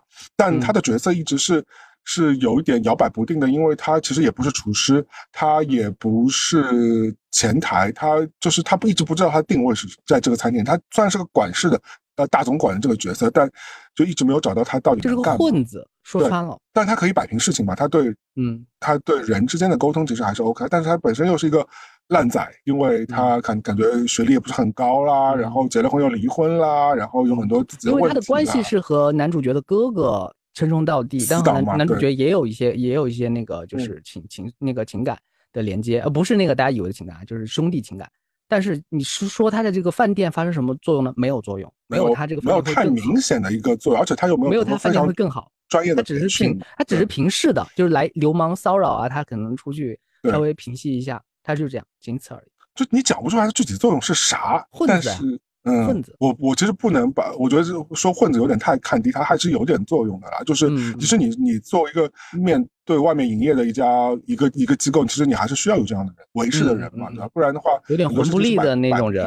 嗯，哦，那这样一个角色呢，他反正就是一个蛮烂的人，特别是在他们在筹划新餐厅的时候，就突然觉得这个人好像没什么用了，因为他也无法适应新餐厅的更高的这个标准，因为他很多。也没有得到得到非常专业，安插不了他了。对，所以男主角就把安插到一个本地的一个非常有一个非常知名的厨师开的一家非常有名的餐厅去所谓的当实习生一个礼拜。当然，我当时这个时候就就显示出他金手指的一面了，就是他可能以前可能是一些。就是在厨师界很厉害的明星。他以前就是在纽约的一家米其林三星嘛，那家餐厅我之前好像去过，然后现在好像关掉了。然后的确是非常有名的餐厅。他就是，所以他可以推荐一个人空降到这个饭店里面做一些岗位。对，空降进去之后呢，然后他就被安排去每天去擦那个叉子，就是我们刀叉的那个叉子。他就会觉得很大材小用。对他这样一个呃特别上蹿下跳的人来说，每天五点起床就是我要干这么一个很。细枝末节的，嗯，小行当。对他本来觉得说，我靠，这个男主肯定是在整我吧，就是让我把我支开来，让我去做一些这种无用的事情。他们好在餐厅可以让餐厅更好的去装修啊，什么去延续下去。但是经过一周之后，他突然发觉说，哦，一个好的餐厅那么有秩序，它是有道理的。为什么要给别人这样服务的体验啊？为什么要怎么？就是突然间在一周之内改变我，为什我是不相信的，因为因为你其实人很难在一周之间有特别大的改变，特别是那么。已经快四十多五十岁的一个非常顽固的直男，怎么可能？为什么说他像日剧嘛？瞬间被改变，对，不可能的。那对这点就非常像日剧，但是他最后被改变了，被很多这个餐厅里边对客人的细致入微的照顾啊，很多细节啊，他也跟那个这个餐厅的主厨来客串的一个非常有名的英国女演员，就 Olivia 嘛。最近几年她的戏也非常多嘛，她演过《皇冠》啊什么，然后也有个非常非常好的一个启发人心的一个交谈吧，对吧？所以最后这个男生，这个这个这个男配角通过了这一集的整个大改造，最后变成一个焕然一新的人，每天变成穿西装上班。他原先对特别读者文摘，对，就是 那个女大厨奥利维亚在跟他讲他爸爸以前的事情。失败过，我突然就立志我要开一个什么样的店。嗯，就就整个剧情，我们撇开他很多就是非常呃理想化的状态，我觉得整个剧情还是蛮相对来说蛮励志的。就你把这个时间线拉长，因为它压缩成一周之内发生的事情，让我觉得有点不太可信。那如果把把时间线拉长成这个男生在这里实习得到了一些启发，最后改变他人生，那这件事情还是会让我觉得，嗯，有些热血和有些那个就是有启发性的。特别是他张国荣在一个老电影里边《满汉全席》，嗯，还还是《金玉满堂》，反正都叫这个名字，就是徐克导的。就做菜的那个，他也相当于一个小流氓，然后被安排进厨房，然后但是那个故事线很长嘛，慢慢改变，慢慢认识到这个做菜的一些精髓啊什么的，对对对对，所以也是励志的，有点像，很熟悉这条线，我们很熟悉，看的也很流畅。对，而且他他最后这个改变呢，让我觉得好像啊，我还是愿意买账的，而且我觉得整个剧情剧情支撑下来的话，对于整个对于熊家餐厅想要带给别人的这个启发和励志，我觉得它整体上还是拱到这个主题的。比起其他那几集啊，我觉得其实是是我会喜欢的一集。它核心还是讲这个餐厅要给顾客带来什么样的体验，要从什么样的一个细节，就可能比对于客人来说是无意的一句话，或者他们坐下来到底舒不舒服，或者是最后的餐后那个甜品和酒对他们来说那一口的那几秒钟的感受。但是对于整个餐厅来说，他们会花很多力气去思考顾客的立场，而不是一个做生意的立场。但我有一点我会觉得迟疑的，因为其实好的这种上新餐厅我也去吃过，嗯嗯，就是我不太会让侍者听到我的聊天，因为他说侍者你要观察那个客人的语气语语态，然后他的。背景，然后完了之后，他们交谈的内容，从此判断出一些信息，给他们提供更个性化定制的服务嘛。包括有个人在交谈中说啊，我我马我明天就要走了，今天还没有吃到本地特色的披萨，然后他们就立刻出去买了个披萨，完了之后。制作了一个什么特别餐点给那个客，那我就会觉得这个 overhead 就是这个隔墙有耳，这个让我觉得很不舒服。如果我是有点小聪明了，这个细节安排的有些小聪明在里边。我会觉得说我的聊天蛮私人的，哪怕我今天，但是它凸显了是这个角色的特性，就是这个角色喜欢就是用一些邪门歪路子来来达到他的一些目的，其实也说得通。确实是是，确实确实是这样。我觉得，反正我觉得至少让我觉得这个角色在后半段整个。对他有改变，我是愿意相信的。而且我一直觉得说他的演法，或者是他这个人物本身的成立性，要比其他几个角色要让我买账。就是比如说那位黑人的女主厨这个角色，我就不太相信。然后那个女主厨是不是演《杀死伊芙》后面那个杀手？不是不是不是，那位那位杀手是演黑镜的哦，黑镜。这一季最后一集的那位，那是也是杀手，印度杀手一直在当。皮肤是都是有点深了，你这个是有点啊。不好意思，这期我要对印度朋友深深的鞠躬。对对对，有些是我的那个疏忽和无知啊。这位演员应该是美国人，然后那位你刚刚提到那位就是呃印度的那位，其实是英国人。对，但是我觉得现在美剧真的塞了很多英国演员，你看这季的客串多少是英国人？幸好他们觉得塞了，因为现在编剧罢工、演员罢工，就是只有英国人能够撑起一些剧集往下拍下去啊。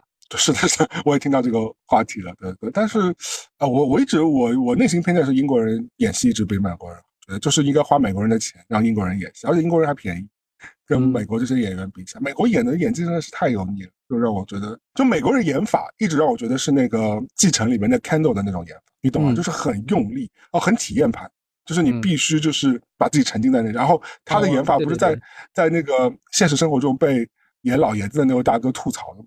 啊，对对对对对，就一直说他这个演我这个时候不得不又调用我那个就是浅薄的那个广东话的一些一些俗语啊，因为广东话说有一些演演技的说法，有一种派别叫七情上面，七情就是什么喜喜怒哀乐呀，什么什么悲啊什么的，七情上面就说你脸上把这几个字给演出来了，你演的就是喜怒啊，就是周星驰在《喜剧之王》里面说开心、哭泣，然后呢愤怒，然后就是七情上面，你演的是给了对吧？那个字。你演的不是你真实的那个情绪，就是生活中的那大家的表达。你演演的是一个舞台上的那种，看起来哦，我知道你在笑，我知道你在哭啊，我知道你非常的悲伤。是的，就是字就是太字面意思，把字面意思演在脸上了。嗯，我觉得很多美国人就是有这个问题，就是你对你是知道他那个哭很动容，就是哭的那个梨花带雨，或者是那个男的咆哮的那个，就像 Candle。你我们大家都去看那个继承，你就看看到我为什么也很不喜欢他，我就是觉得他演的太烂了。他最近还在百老汇演那个话剧呢，我想说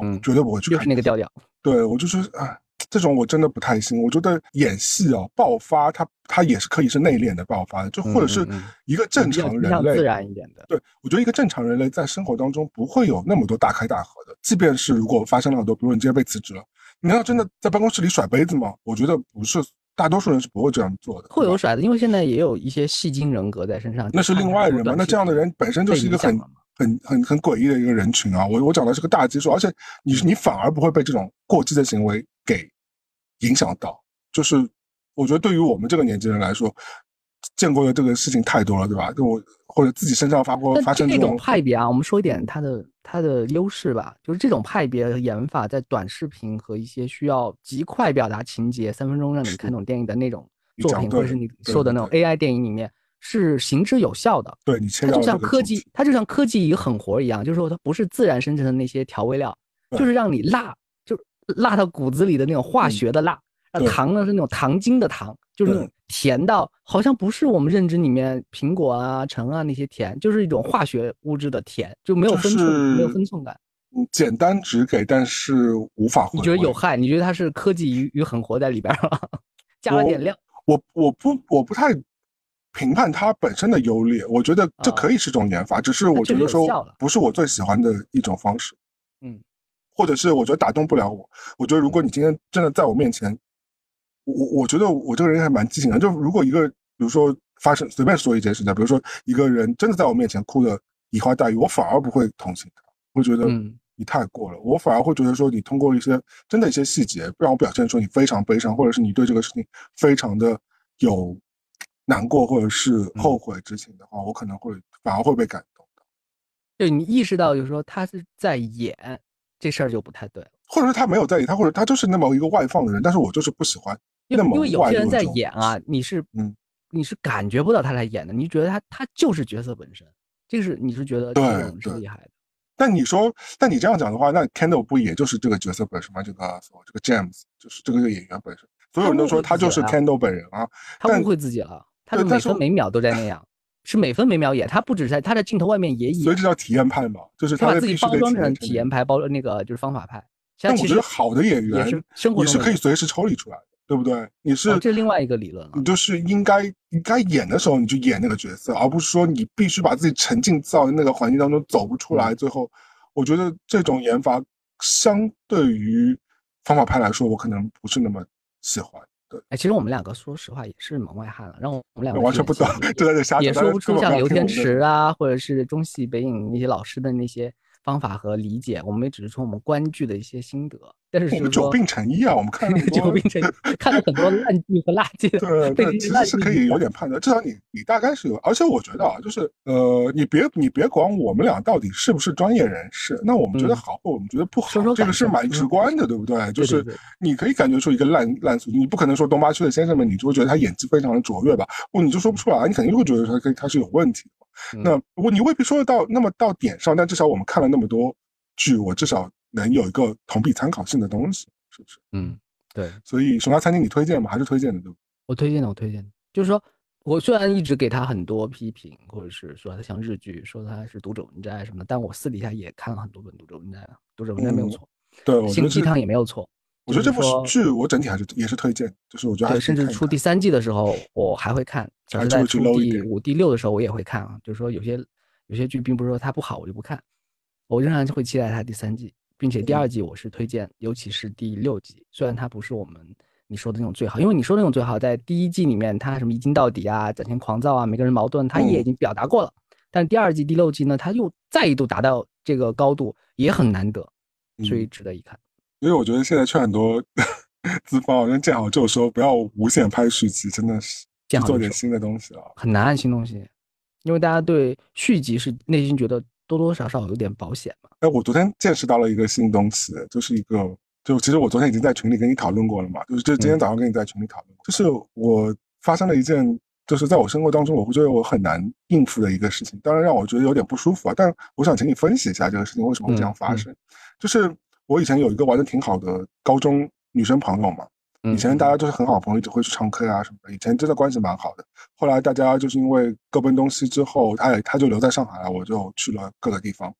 然后很久其实也没见过面了，但我至少以前是关系还蛮好的。然后说他前天嘛就给我发了一条微信，突然间然后很久没联系了，他就发了一张照片，他说：“哎。”他在坐下班回家坐地铁的这个途中看到一个人，他就拍了张照片给我。他说看到这个人就有点想到你了。那我想说可能是以前我也穿着这种花里胡哨这种 就是这种诡异风。然后他突然看到这个人，他会觉得是不是以为是不是我？我觉得这是一个蛮贴心的一个朋友之间的一个聊天的一个开口，对吧？嗯嗯。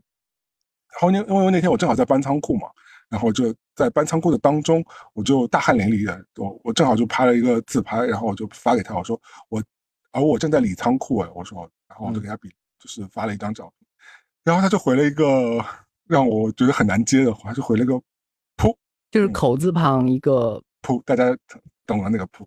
嗯，我我本来以为这是一个很好，大家可以继续聊天，聊聊彼此近况啊。他也结婚了，然后有小孩啊，然后大家也很久没有聊天，我就可大家可以聊下去。但是我发了个自拍给他，他回了个“噗”，我就不知道我要怎么回他了。我他他是。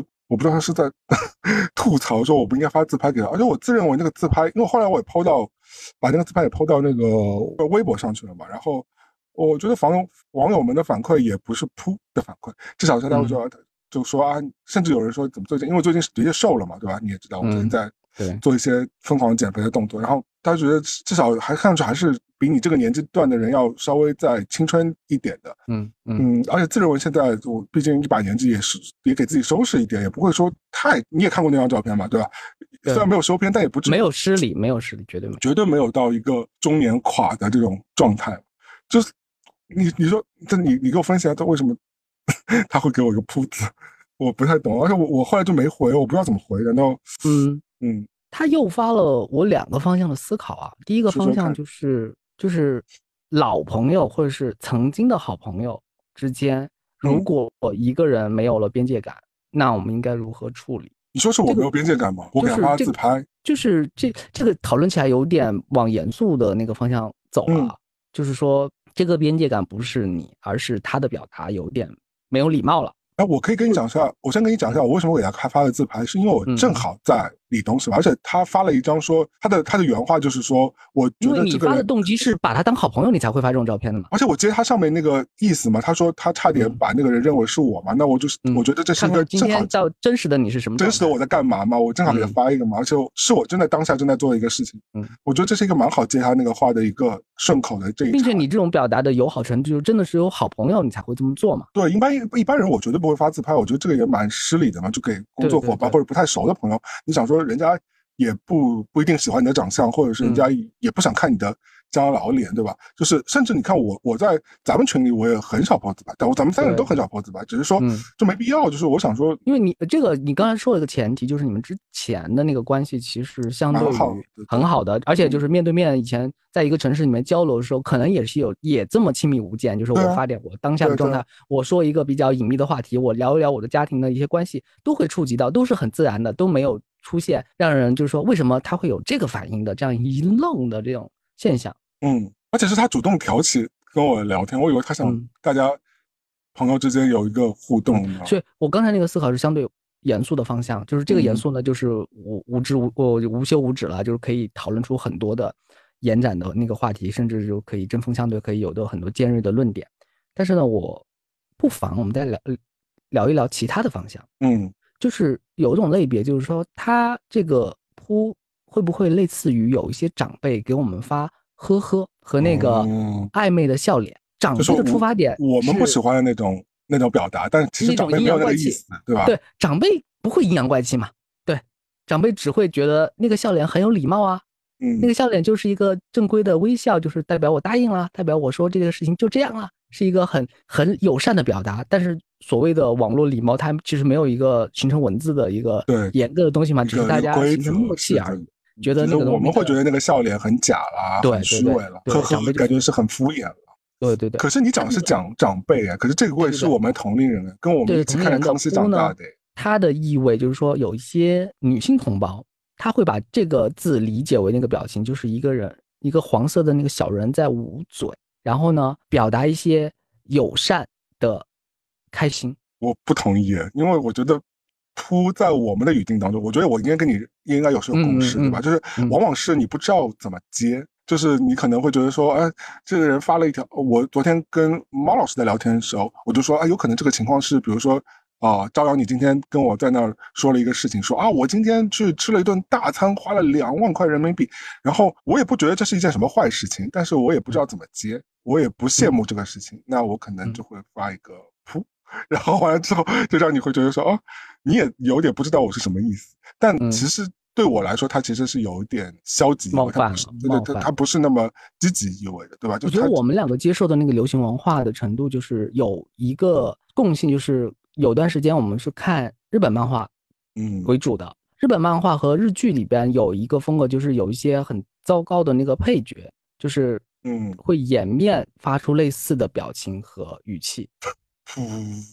不是，他们还会用小扇子或者小手遮一下嘴，对对，然后发出那个语气。所以这个字诱发的那个联想就是特别的不好，特别的有侵略性，特别的是因为就是说，通常一些日本漫画在描写的，就是都是那些配角在嘲笑主角，或者瞧不起主角，或者觉得主角身上就是怎么会这样，有种嫌弃的那种。就是他让我感觉的联想，我昨天第一感觉啊，就是他让我感觉说，哎，他的他的 O S 就是铺的引申含义，就是说你干嘛给我发自拍啊？就是我虽然我我想跟你聊一下天，但是你没有必要跟我发自拍。嗯，我想说我们俩以前就是我们俩的关系。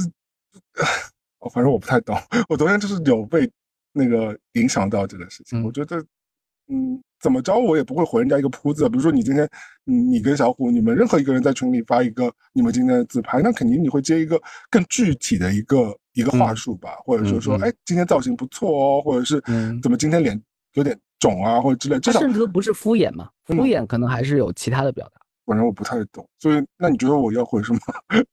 虽然现在已经过了回的这个嗯这个节节点了，就是 就是我不知道，就是我本来是一个觉得这是一个蛮好的，而是可以拿出来讨论的，因为我们是日常生活中就是又回到我第一个那个想象，就是说一旦遇到我们的认知里边的好朋友做出了一个我们觉得他们怎么会做出这种表达的事情的时候，应该如何处理？应该如何接住他们这种情绪？嗯，我一直在用的一个公式，这公式其实说出来有点自欺欺人啊，但是或者有点阿 Q，但是不妨一用啊，叫汉龙剃刀理论，来套用来套用这个这个说法。汉龙剃刀理论就是说尽量简洁嘛，能能不多想就不多想，嗯，就是如何简洁怎么简洁怎么来。他的这个理论延伸出来的这个思考就是说，与其认为他有其他恶意的表达，不如就是认为他就是个蠢货。把他判断成为愚蠢，比把他判断成邪恶要好。嗯嗯，是他就是可能就是脑筋突然断了一下，或者是表情包按错了，就是一时他也不知道他自己想说什么，可能他内心没想没有那么多戏。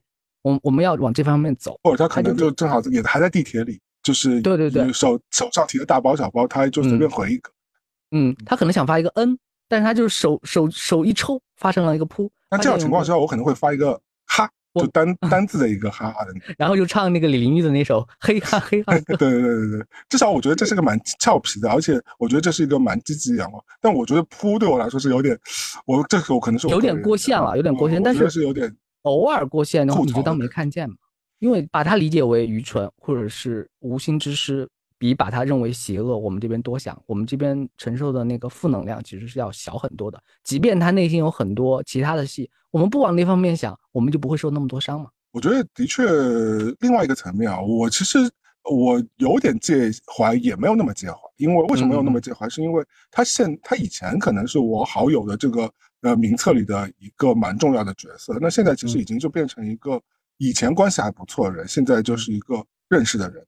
我就只能那么说，因为比如说我回上海，我也许可能都不会跟他吃饭，嗯，也许可能就是因为我觉得可能大家生活轨迹不太一样，他有小孩顾，对，啊，虽然以前我们可能会交心，他的他的历任男朋友我都知道啊，他的很多人生的这个少女心事我都是明白，我们也是共同成长，但现在因为生活轨迹太不一样了，所以你没有必要强行继续成为好友，甚至是嗯。朋友，就是其实我们现在就变成一个。相对认识人，那我不介怀，就是因为说，其实他对我整个人生来说没有那么重要。虽然这样讲很残忍，但是朋友走走走散这个事情也太正常，所以我不我没有在这个事情。其实只是我们今天就是过来讨论一下他，你也不会特别往心里去纯粹讨论而已。我只是觉得说，你不管于情于理，你回这个有点不太礼貌。我觉得，就是我觉得是有冒犯的。特别是我们以前关系那么好，你再跟但是我也有类似的案例啊，我也有很多以前的好朋友，他们也会发一些。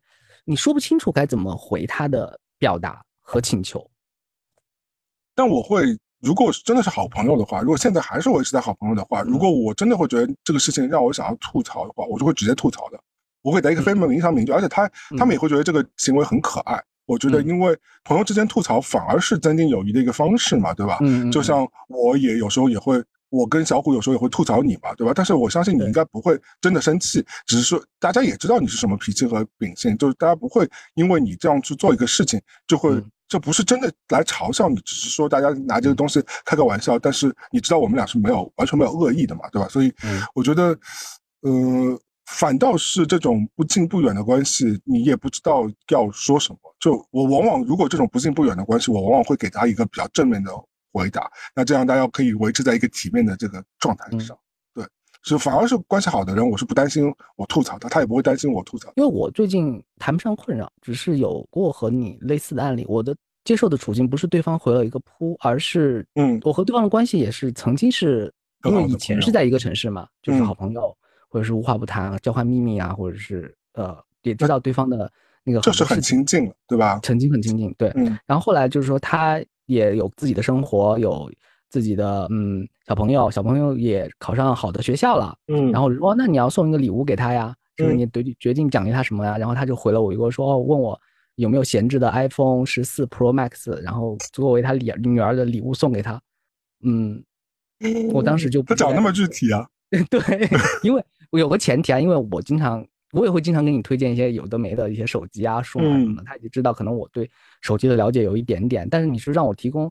资讯或者是购买建议，这个肯定没问题，我可以无所不谈。但是就说问我有没有这个闲置的 iPhone 顶配，然后就是一下子就问到一个业界天花板，就想问你说，我想我女儿想刚拿到驾照，想要一辆车，但你有没有一辆劳斯莱斯 借我们多余的劳斯莱斯借我开他是索取的，他是他是索取的语气，所以一时之间我不知道该怎么回。因为一般问就是说我打算给女儿买个东西，你觉得我是买华为的好还是买 iPhone 好？一般是这么问嘛，他他他会问你有没有闲置的，他还前面加个闲置，他还没有要我手上这台，说有没有闲置的 iPhone 十四 Pro Max，你再买一台，你手上这台就变闲置了，一 T 版，然后给他女儿作为礼物，嗯，我就我当时有点有点被冲击到，不不知道该怎么回。这个真的也是情商问题，我觉得这个真的啊，就会我就会有这种朋友，他内心有，我相信他有开玩笑的成分了，就是他也不知道，但是也有搏一搏的成分。我想问，万一我有呢？哎，我想问，你觉得他是不是这样听下来有点是他在像像他像在开玩笑？嗯嗯，他不像他有开玩笑的成分，有搏一搏的成分，因为我们这个都是，因为我们我相信我们这期节目讲的朋友之间前面有很多发生的前因后果的故事。我这个朋友的前因后果就是说我偶尔回家乡的时候呢，我的确会把一些闲置的电器。就是直接就送给他们了，不管是 iPad 也好，还是 手机也好，我是有过案例的。嗯，但是他一下子提出了一个 Pro Max，虽然九月份 iPhone 会出新机，但是现在提出这个要求的话，我我内心的答案也没有多两手一摊，没有办法的。不是两手一摊，我的我的心态是，嗯，比较邪恶啊。嗯，可以用邪恶形容，就是我的心态是，你看过周润发演的《满城尽带黄金甲》吧？嗯，黄金甲他对那个。皇子说的那那句话叫这个都就是说这个这个东西我可以给你，我不给，但你不能抢，你不能要，你甚至不能要，你不能抢，不能要，但是我给你是可以的，嗯，我是这个心态，对，这个的确没错，对对对，但这个真的蛮难说的，对，很两难，很两难，因为万一万一我这个 Pro Max 呃隔了三年之后吧，它确实闲置了，我觉得我可以送，我可以送，我可以他不提来，我都可以想办法找一个说说法，说如果你需要的话，我就直接给你。但是你不能，你不能要，这个真的，哎呦，朋友们怎么一直给我们制造一些两难的？不，人性很复杂，人性我我这边也很复杂。就那你回了吗？啊？你回了什么？我回我回了，就是说我可以送你几斤苹果，然后这个十四 Max 就先别想。你说原话，我你现在给我调到那个原话，我要看你原话说什么。哦，截图我删掉了。不是，那你至少有跟他有聊天的这个记录吧？告诉我你当时真的原话给他回了什么，一个字一个字告诉我。我看一下，好像我没有直接回，就是你没有回，你没有回复他，对不对？我没有针对他这个，我我当没看见他这个问题。哦，你错开了，就回了一条别的，我就聊其他了。嗯，这是一个转移话题的动作。嗯嗯，不好接啊，这个是很难接，是很难接，就跟我那个铺也一样很难接，我不知道接什么。嗯，我其实内心很想说，您，你老公是有长得很好看吗？我不知道，我不知道，就是也有可能他没有在针对我的照片进行回。可能只是，就昨天猫老师说，也许他的这个铺是针对于你在理理仓库这件事情进行一个，哎，但反正我觉得至少情商高的人都不会那么说，很复杂。嗯，算了，我们不要庸人自扰了，不要因为我没我我我没有想太多，因为这个就是朋友之间多多少少都会有一些手滑的地方，或者脑筋短路的地方。哎，但是你想想看啊，如果这种事情发生了几次之后，你们俩的关系会其实会走向一种终结的状，就自然而然就会淡掉。有有肯定会，就是这个，你会觉得大家的这个频率一直不在一条线上，不像以前那么有默契了。呃，就是犯一个一次两次，这个是有额度的嘛？我觉得这位朋友，就是我今天分享这位朋友，其实到为什么这次我有点小反应，是因为已经不是第一次这个样子状态了。就是他每次也都会，就是隔不几时会跳出来跟你说一句什么东西，好像在引起我们以前的那个回忆啊，或者是想要把关系拉回来。那我当我非常热诚的去回应他的时候，他就会给我一个非常冷淡的回。那我就不知道你到底要干嘛。那如果你不想干嘛的话，那我也不会想要跟你 干嘛。就是大家感觉不是在一个频道上面。那我觉得不生活在一起，平时也没有交流，大家共同语言越来越少，这是非常正常的一件事情。所以就让他去吧，渐行渐远吧。其实你不会完全删掉他，也不会拉黑名单，就是一个认识的人吧。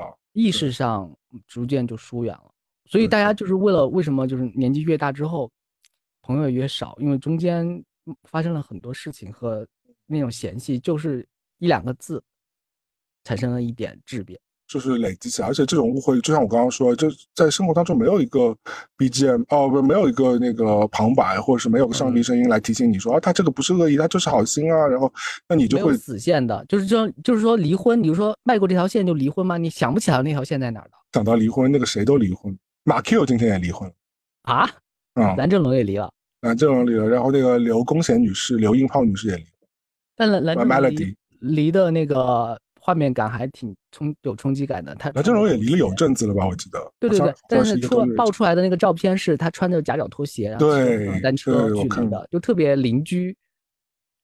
邻居阿叔。不过蓝正龙这个形象我也能够认同，他一直是感觉是那种酒醉的大叔那种。他一直是这样嘛，就做自己，他也没有那么介意自己的，他没有把自己当偶像，可能从一开始。而且我觉得 Melody 离婚，我也是我预料之中的事情。他一直很像，感觉很像，很像会离婚的人。也是扛了十几年啊！对，想说离婚真的在中年人当中已经频率太高了。对，迟早的事情。是，哎，我刚刚讲到，因为我们刚刚讲到那个搬仓库嘛，我最近有一个，我觉得人生有点小的起色，就是今天我也不是昨天的我，也是因为我弄完新的仓库，因为我们把仓库变得租了一个更大的地方，更宽一些。嗯，我觉得有一个蛮好的一件事情，我就跟听众朋友们也可以分享，就是我觉得为什么以前人说。呃，把家里理一理，你的很多状态会好一点。就是你不用硬性去理啊，但是我觉得，因为我之前我搬到这个新家之后，这个新家的确是蛮小的。然后又因因为我太爱买东西了嘛，所以就是不知不觉当中，一年两年又把家里堆的全都是衣服了。那所以我这次就是就花了大概一周时间，把七七八八很多多余的衣服整理出来，然后把它扔进仓库，然后整个家的空间又相对来说可以得心应手一点。之后，你真的觉得心情会好很。我觉得你有那么多衣服，就是有思考过，就是专门有一个二手处理的流程吗？其实我有没有一直都有在处理二手的？就我跟李老师，我们两个人，因为他也会买很多东西嘛，然后所以我们以前一直是有尝试去，呃，比如说再贩卖掉啊什么。但是有很多时候贩卖掉不是你想象中那么容易的一件事情。对对，所以我大家引以为戒啊，就是我觉得我们当时两个人是真的是有心理疾病，因为我觉得。都是我们大家彼此对抗焦虑的一种方式。我们记得以前对以前节目里也说过，就跟别人花钱买别的东西是一样，同女生花钱买彩妆啊，或者是有的人花钱买香水啊，我觉得其实是一样性质。呃，当然，我觉得我肯定会找一些硬性的方式，而且我觉得很多时候，就北美是有这种仓库的嘛。那这个仓库进去之后，其实很多东西真的会日久就就废掉了，就你也不知道它是什么东西。那而且我这次理仓库的时候，我真的也发掘了很多。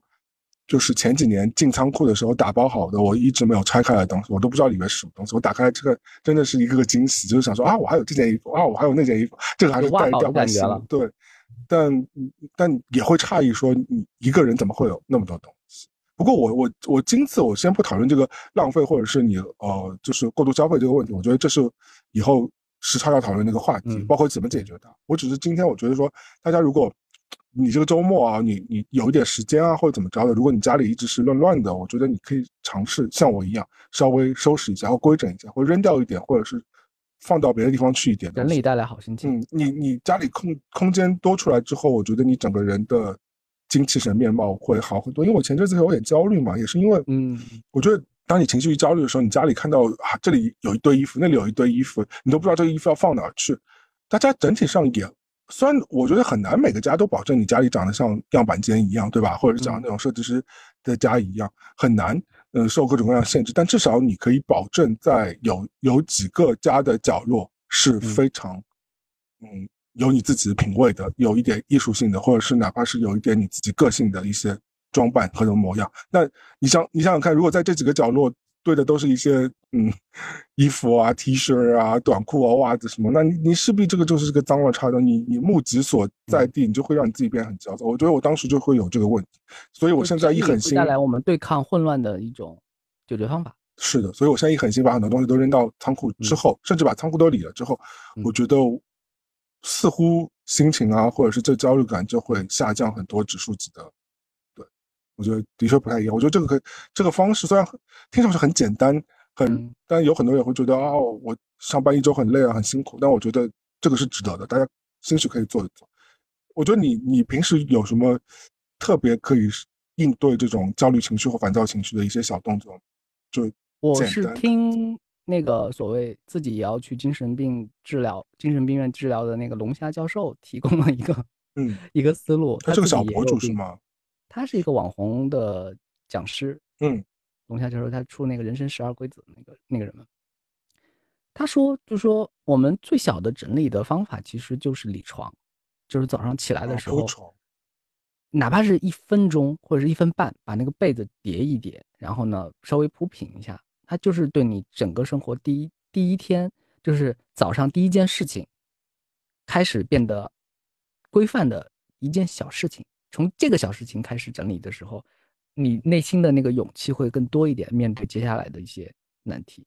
我不得不承认我没铺，我等下去铺，我等下去铺。哎，那我想问你个问题啊，那你现在比如说你铺床，你是会把它像那个欧美化的那种，直接就把被子平摊在那儿，还是会像？以前我们小时候，我们爸爸妈妈做的那种，就会把那个被子叠起来，叠起来变成个豆腐干。我是平摊的，我是平摊的，我这就只是把枕头放回原位，然后呢，被子呢稍微的平摊整齐一点，床单撑一撑，整个过程不超过两分钟。嗯，就就两分钟，我他都说不上仪式化，但是你内心觉得做完这件事情之后，就觉得接下来很多事情也是可以这么稍微收拾一下，你不用就是什么豆腐干啊，或者是一定要参加什么比赛呀，它不是整理大赛，它是你的生活。多多少少有点规范性的开始，有了一个开始，就是迈出第一步了嘛。迈出第一步，因为好多人就就是差在这第一步，开始做这件事情，就做好第一步先。嗯，因为一切往往就是千里，你你小事儿不做，你累积起来之后，你就会变成一个非常大的一个问题和状况。到那个时候你再去理的话，你真的可以发发觉无从无从下手。就是，嗯嗯，我这次为什么会有这种心得，也是因为我不是。因为金特马里会拿枪就就是对着我们，让我们说出以上十分钟的 关于整理的真理，然后去买他的书的，让他书再冲一波销的。我我当时在理的时候，我的确是有些无从下手，因为我东西太多，你不知道怎么去整理它，怎么去收纳因为你会觉得整理一次要花的那个精力实在太庞大了，因为越非常庞大，对，它是一座一座山了，对，形容得上的一座山。但是我后来就逼着自己。啊，就一定要去做这个动作。对你把，你哪怕每次进展少一点，但这些话其实也没大用，因为就是让我们也会不停的告诉大家，好好跑一个步，然后出汗，洗完澡之后人会特别的爽，会分泌很多开心的元素嘛。对。但是你不想跑步的那个情绪一上来，想躺下那个情绪一上来，那第一步也就迈不出去了。所以我只能用这种事后的这个奖赏来激励大家嘛。对对，要多想想这些美好的一刻。嗯，大家想想看，我我那么懒的一个人，那么。嗯，怎么讲？我把这个东西给理完了，然后我那么爱吃的一个人，最近真的有控制自己的这个食量，我觉得其实都是可以，还是都是可以做到的。当然，你你要对自己狠吧，还是要对自己狠。但是我记得好像之前也是在我们节目当中分享过，就是有很多事情啊，就我觉得朝阳也会有这个习惯，那我们其他呃主播也会有这个习惯，就是我觉得你就拿出一个实体的小笔记本和一个嗯小笔。然后把你要做的事儿写下来，和你要去做的一些决定写下来，或者你一些想法给写下来，你要去实现的这个事情也写下来。我觉得这比你可能输在 iPad 里啊，输在手机里啊，或者是或者是自己用脑子想的，我觉得这个步骤还是有点帮助的。因为书写会带来思考嘛？嗯，而且很多时候你会对写下来的东西更有确定感。一下。是的，你觉得呢？你现在还会做这件事情是不是？我每天都有手账档要写的。而且我手账的嗯特色就是我买了一个时间错叫时间印章，万年历，就是不是不是万不是那个历，就是它是个印章，就是你每天调成当天那个日子，然后盖上去，因为它是鲜红的颜色，是的，然后和你的笔，你的笔一般是黑色或者蓝色，蓝色。然后你回顾这以前几年、前几个月发生事情的时候，你会很快锁定日期，就是一个实体版的那个去年今日的那种效果。但是你的手账会很大吗？我手上很很，我手上好几本。比如说，我不会随身携带，我会放在公司、放在家里、放在不同的地方。然后在写什么？就当天就是吃了什么，然后呢，呃，比如说我们今天看了这个电影《碟中谍七》，然后我我就写几个关键词。那你随手有吗？你可以打开一个，我们我随便报个日期，你来念一下它的关键词是什么？我想可以啊，有点好，我有点好奇。比如是。冯唐关于金线的一些定义，就是那我随便念一篇，比如说五月十四号，好。嗯，我不是每天都记，就是说想起来我会定定。那那那你找一个五月份的任何一天，你念给我听听，那天写。二零二二年十月二日，利用 GoPro 开始录制沿途，觉得非常无聊，然后大屏幕看漫画真是爽啊！可以再把《黄金神威》看起来了。这是你的原话是不是？对，这今天看的《情热大陆》歌手木下龙也是。关于他的故事，但你会时常去翻吗？我会偶尔翻呀。手账是不是除了呃日记的功能，还能记些别的什么东西？就是流水账嘛，嗯就是流水账。然后午餐是什么？不是为了写今天花了多少钱是吗？会买会写会写，或者会买了一期什么播客，然后哪个同事今天说了一个什么话。哦，可是我不太懂这个，这要写来干嘛？就像其实可以回应你前几天的一个感慨，就是觉得时间过得太快。是的，这这一年到底发生什么？然后如果我一翻一下的话，我大概知道某一天发生什么事情。像有一天我好像把我朋友的钱包给丢了。嗯，有有一天掉了，嗯，掉了，就是整个就扔掉了，而且是扔掉到那个垃圾桶，那个垃圾桶又被垃圾站收了，所以没有办法挽回的那个损失。对对对对对，然后我就把这件事写下来了。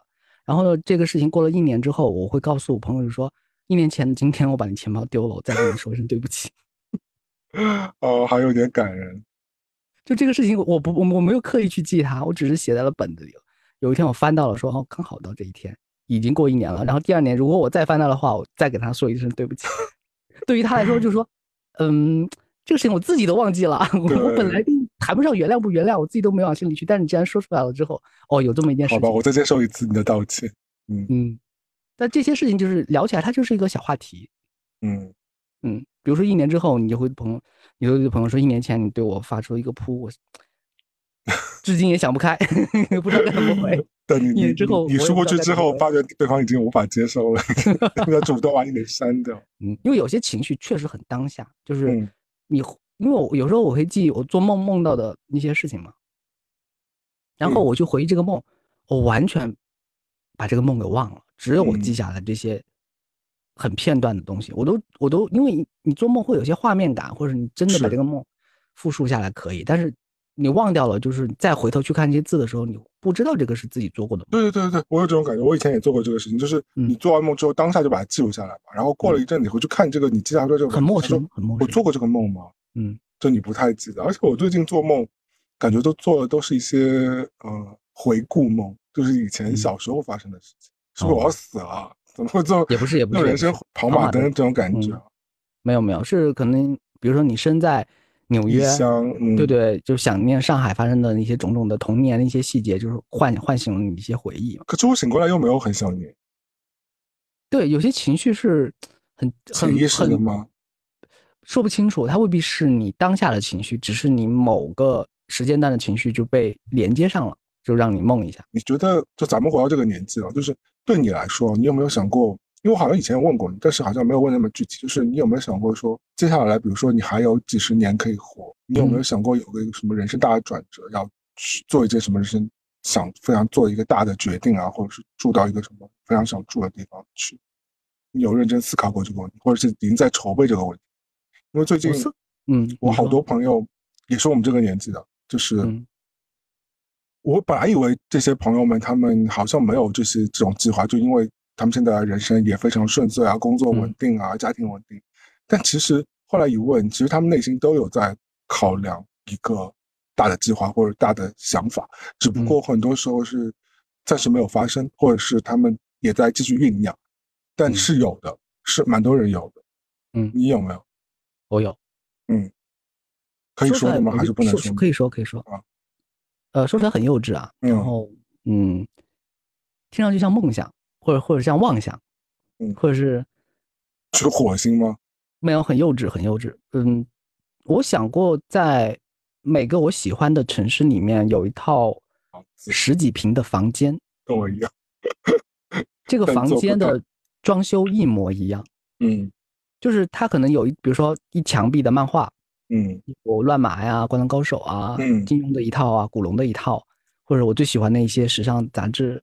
因为我曾经就是也去就是参观过你上海的房间，比如你有个呃书柜，它有一一书柜的那个以前香港出的那个 Milk 的那个时尚杂志，嗯，装修一模一样，不用很大，嗯，每每个城市都有，它就像一个我定制的一个酒店标间一样，这个酒店的每一个家具或装潢就是不用很复杂，就是我住起来很舒服的。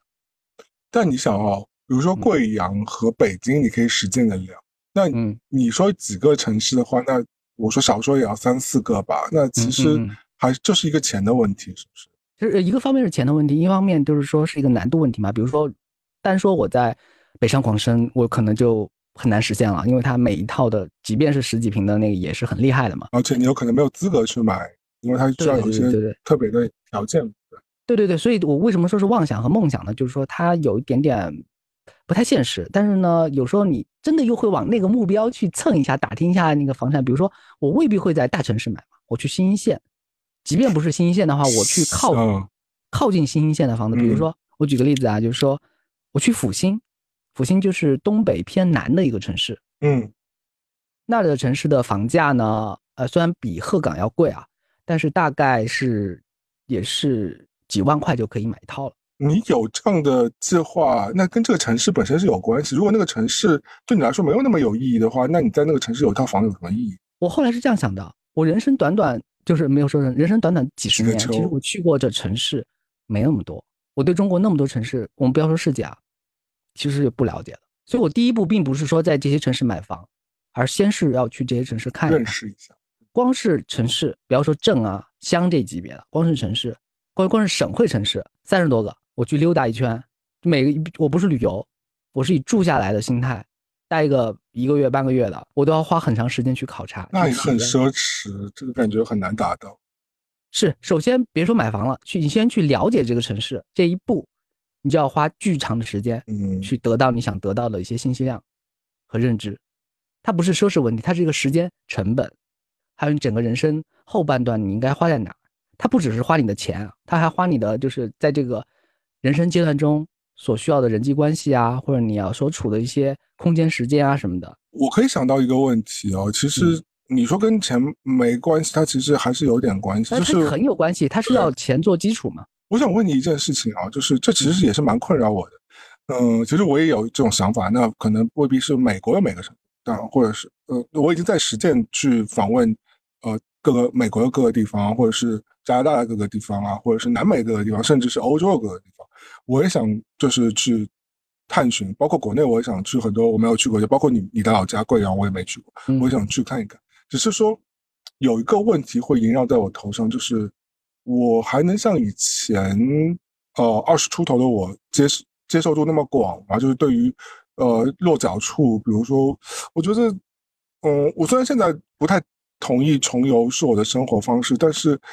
但是我我我觉得这可能是一个很好的去让你呃接触到那个地方的一个方式，但前提就是你得接受那些比较呃苛刻的条件，然后比较有限的资金。那对于我这个年纪来说，我可能又不接受这些条件和 这些方式，这这会变成一个困扰我的点。就好像让朝阳，我现在问你说，你现在让你就只能你只能坐绿皮火车，或者你只能坐那种很破烂的长途。车也大大夏天，它是也是没有空调的，然后你只能住非常烂的招待所，那可能只有五十块钱一天这种，但是也没有热水这种。你愿意在这种条件之下，你可以去达成这些事情啊？你的经费也符合，那你愿意这样？我是绝对不会重游的，我就不会。我对我一定要在一定的条舒适感的条件之上，因为我的原则是，我不是走出舒适圈。我是从一个舒适圈走到另一个舒适圈，对对对，我不是我不要走出去，我一定要待在舒适圈。但是我刚才说的那些，其实也是受我一些家庭或者是我一些亲戚的案例的影响。我有一个小舅舅，他也六十上下了嘛，他的儿女也已经就是考上好的大学，然后找到不错的工作，其实基基本上已经就解决了一些，呃，社会生活对他的一些要求和责任了。然后他就和他老婆开上他可能是花半辈子的身家买的一个好的房车，还不是小车，嗯，然后呢，车车里面备上他们，他他很喜欢做饭，他做饭很好吃。嗯，他备上他认为最好的调味料和食品，就上路了，然后全国旅游，可能已经在路上全国这么跑，已经跑了好几年了，他们都不回都不回家了，他们就在路上了。这也是一对神人，这个听上去简单，但你要达成这个其实蛮难。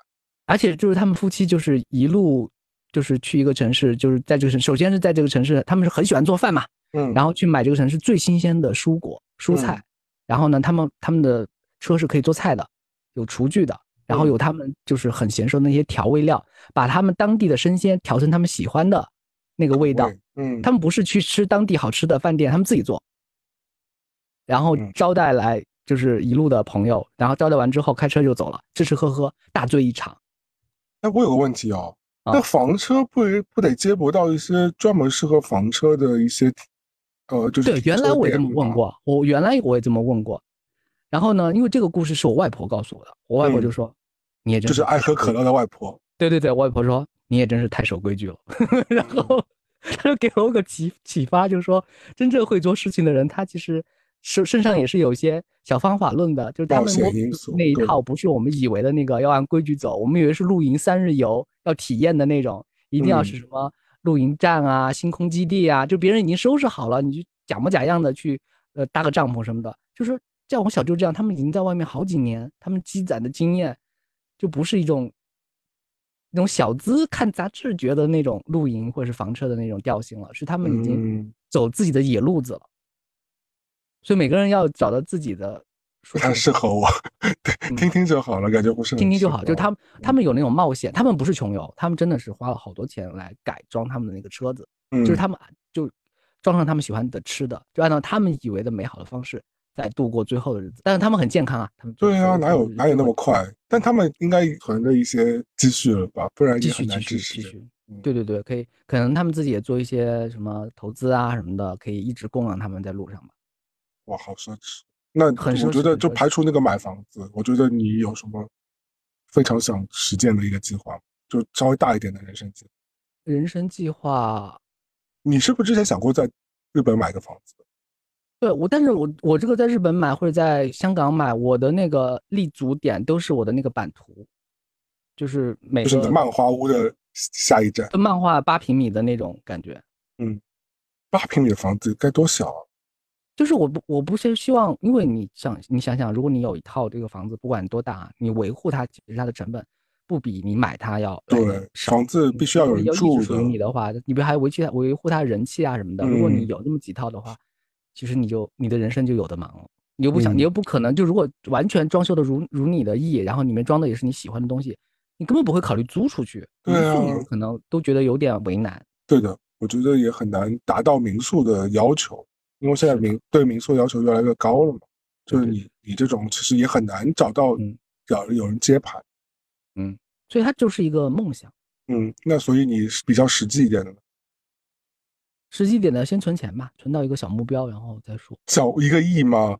我没说啊，就是哦，你的你自己的标准里的小目标是吧？对对对，我想说是王健林的小目标的话，那 那你可以做。感觉现在已经存了一半的感觉也是不错的，对啊，对啊。存那个小目标，所以还是要赚钱和存钱。因为我的想法是，只有当你的财富啊，或者是你的资产达到一定标准之后，那个计划才有落地和它浮出来的可能性，否则真的就是梦想。但这个就不能在一边在存钱的过程中一边实践吗？你的这个是比较科学的，因为好多人就是。只会想存钱，没有想到存之后干。因为总是我我们在聊东西的时候，总是有一个目标值嘛，说等我什么什么之后，我再出去旅游，我再买房，我再呃就是为所欲为，都是其实那个等我的那个目标又就扔得很远嘛，然后你就不会去顾虑太多。因为为什么我会这样问啊？是因为其实如果我去年今年没有把钱花在旅游上面，其实可以存蛮蛮多钱。但我把它都散出去，用来去各个地方冒险和看不同东西。因为我想说，啊，反正你存到后面，你不不还是出去旅游吗？比如说你存到六十岁，对吧？或者是你存到五十几岁，但那时候的经历就不一样了。嗯，那我想说，那要不就先用起来，反正你也不知道意外和明天哪个先来，对吧？我这个我这个是比较积极的看看这个问题，不是消极的说意外和明天。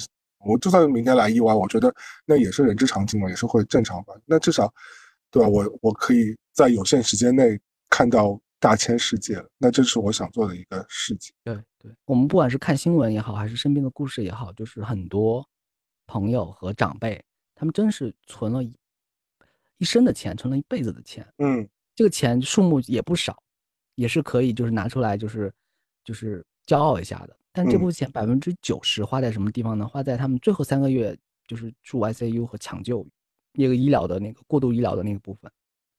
就延延长他们那个生命，但是他们生命生活质量已经完全提不上，但是他们的财富大部分都是都这样被花掉了，就是这样，就是在旁边人看起来，内心会觉得人生真是有些苦。嗯，反正我我不会做这样的事情，我对对对，我们我们现在说的很潇洒嘛，就是但是但是其实按从数据上来说。很多的财富都是在他最后三个月的时候用于自己的抢救和医疗上面。我不能说我自己不怕死啊，死肯定是怕的。但我觉得，如果真的死了，就死了吧，反正人生也总会死。那我我一般如果我自己清醒状态之下，我觉得我 我不会去接受那个东西。目前来说，我觉得我们两个的原则和方法，就是看待这个方面，可能还就是那六个字。我们之前节目也提过嘛。嗯，叫慢慢活，快快死，就是当你就是能活蹦乱跳的时候呢，我们又就是尽量享受生活带给我们的乐趣、未来或者是惊喜什么的也好。然后呢，就是到那天的时候呢，就不要苦挨着了，就是不要插管呀，不要因为生活质量下降，就是留着这一口气，所谓的一滩肉，你躺在床上，表面上看你是这个人是没死，但实际上整个受的苦和，因为到那一步的时候，你自己都没有办法决定自己生死。嗯，但我觉得我人生混沌也是没有真正的达成什么三十而立四十，我虽然四十还没到啊，就也没没有立意，感觉也没怎么立起来，或好像也没有不惑，所以 我觉得，呃，我自己没有非常的顺应的套到这个所谓的模板里。可是我觉得现在毕竟跟大环境也不太一样，我觉得就在短的时间之内，让自己寻找到更多的存在意义和开心的点。古人说“三十而立，四十不惑”的时候，因为三十而立，他们过几年他们就当爷爷了，三十多岁就要当爷爷了。是的，因为你本身年纪比较小，就是准备要就是走进坟墓了。因为那个时候古人的寿命或者是他的生活的健康状况是不允许，五十岁绝对是高寿。所以我们再用古人的标准来判断自己的人生方向，其实过时，就是未经思考了。嗯嗯，每每个人都不一样，因为想想我们今天收到的小朋友看到的讯息，我们今天看到的讯息，可能是有些。古人一辈子他的信息量都没有这么多，你看十岁就不惑了，我们现在四十还在不惑，对。对，不一样，每个生活阶段都不一样。就是最后我们可以分享一件这个有趣的事情，就是有前两天有一个喝醉的听友给我打电话说，嗯，他没有说其他的，他说他特别点评了一下朝阳老师，他说朝阳老师没有呃拨开自己，他用的原话就是拨开自己在节目里拨开自己，嗯嗯，我把这个原话就传达给了张扬老师。然后我我我我觉得这个听友肯定是非常认真在听我们节目的，对。然后呃，而且他的这个点评也不是什么恶意重伤啊什么的，就是我觉得不没有拨开自己就不是什么很很坏的评论，只是说他在说说他的感受了。嗯嗯。那所以你正式回应他一下嘛？就是嗯嗯，我认真思考了这个点评，我从我的就是这半辈子，你没有生气吧？我们完全没有生气，完全没有生气，并且我一定程度上觉得他说的是对的。我为什么会没有打开自己这个状况呢？这个跟我的第一份工作是有关系的。嗯，我我在节目里面，我们专门有过一集，就是说我是做客服出身的。客服出身的，对对对对。客服的特点叫什么呢？它的基本原理是什么呢？第一叫拖延时间，它这就是客服的责任嘛。我说客服本质的责任，就我那一代客服啊，就是大家不要就是说是广义的客服，就是我做的那个岗位的工作。客服他要达到几个要求：第一是拖延时间，嗯；第二是推卸责任，嗯。嗯，第第三 是推销产品，嗯，第四才是解决问题，嗯，就是是我我我们我们在这种环境里面养成的那个就是聊天啊，或者是就是说话的方式啊，就不是一个打开自己的环境。嗯，我我觉得相信人的第一份工作给他的人生的行为处事或聊天的方法，那个影响是很大的。嗯，对对对，很甚至是基本面的，所以它会呈现一个我会显得有些客套、不真诚，或者是敷衍，或者是啊怎么样也好，就是没有打开自己的那种呈现。但我尽量吧。因为我觉得你在节目里边呈现的一种，一直是一种稳定的理性的存在。当然，你说如果一个人过于理性的话，那当然是无法。所以你会感觉有时候我聊天就是在和客服聊天啊，嗯，就 推卸责任，然后拖延时间。但对于我一个就又剪辑又制作的人来说，我觉得这个稳定性比起呃不知道什么时候会来的不确定性，虽然这个不确定性也许会造成一些。呃，引起别人的波动或者一些惊喜，那我觉得稳定性反而来说对我来说更重要。就像你以前一直说的吧，就是呃，你把事儿先做出来了，事儿能办成的那是这是最重要的。如果事儿都办不成，那这后面所有东西就无法提及。你再精进、再天才，其实是没有意义的。所以对我来说，我不会对你你有这这方面的呃非常强加的诉求的。而且我觉得怎么样表达，这也是我觉得是每个人自己的方式方法。而且你以前就是做带状节目出身的嘛，对吧？你在啊之前的那家公司的时候，其实你对于有综艺感的啊，或者是有节目效果式的表达，其实我觉得是拿捏的是非常 OK 的。呃，我所以，我我我在这个点上，我不否定说，呃，他指出的这一点是是有问题的。你你说那未必说每都要播到最里那层给你给大家看吧？我觉得不是每个嘉宾，就就我就。各花入各眼，百花齐放就好。就而且我们来，你在下面，我们聊天就是在聊这个中间，你不是还发了一个五月天的歌歌词吗？对对对对对，就是你不是我不是对对，我不是真正的快乐。我也给大家透个底啊，就是我个人对于快乐这个事情的追求没有那么首当其冲，其冲没有那么就是呃迫切的需要，因为我认为快乐这个事情它的本质是快，就是很快就没了。嗯嗯，如果一直追求快乐，一一直然后又没了的话，我可能会做出很多非理性的决定。所以就是，与其这样的话，我不如保持稳定好了，就不用那么快乐。你觉得你会有脱轨的时候？因为我其实我认识你在生活当中，其实跟你在节目当中差不多，你也是一个相对来说比较呃理性的状态，对吧？就是你你在生活当中，就哪怕我们关系算是蛮不错，你也不会说你你突然间那个。呃，大放厥词啊，或者是突然间你就是变成一个手舞足蹈然后，我觉得，嗯，你你也很鲜少这种状态。那你觉得，其实就是脱轨对你来说，其实是一个蛮本身就是蛮难的事情。不一定，不一定，因为比如说，大家如果真的听过我们那么多期节目的话，并不会判断我是一个正常人，因为我干过很多奇葩事情。你想想，有没有人会去一个就是人均两千的饭店，只点一个？手撕包菜啊，对，但是这这反而体现了你的理性面啊！啊，他不是很奇怪吗？很，我你只就是这只是常人不会做，但他不意味着他不理性啊！我觉得你他没有那么疯狂啊，他其实也疯狂啊，只是疯狂的表不一样不一样。对对对，是那种冷静的疯狂。但我觉得你不是那种比较显象或者比较感性的那种。但你想想，有没有人就是因为会通勤花四五个小时在路上，然后呢会买很大的那种。防晒的那个雨伞在路上走，画面感已经有了。对，但你这么看的话，那也是一个打引号的一个疯子做出来的事情啊。或者你这些我们了解的够多，你又觉得我这么做哦是我，然后不了解我的人就觉得这就是一个疯子呀。对，因为对于我和小虎来说，反而你不那么做才怪呢。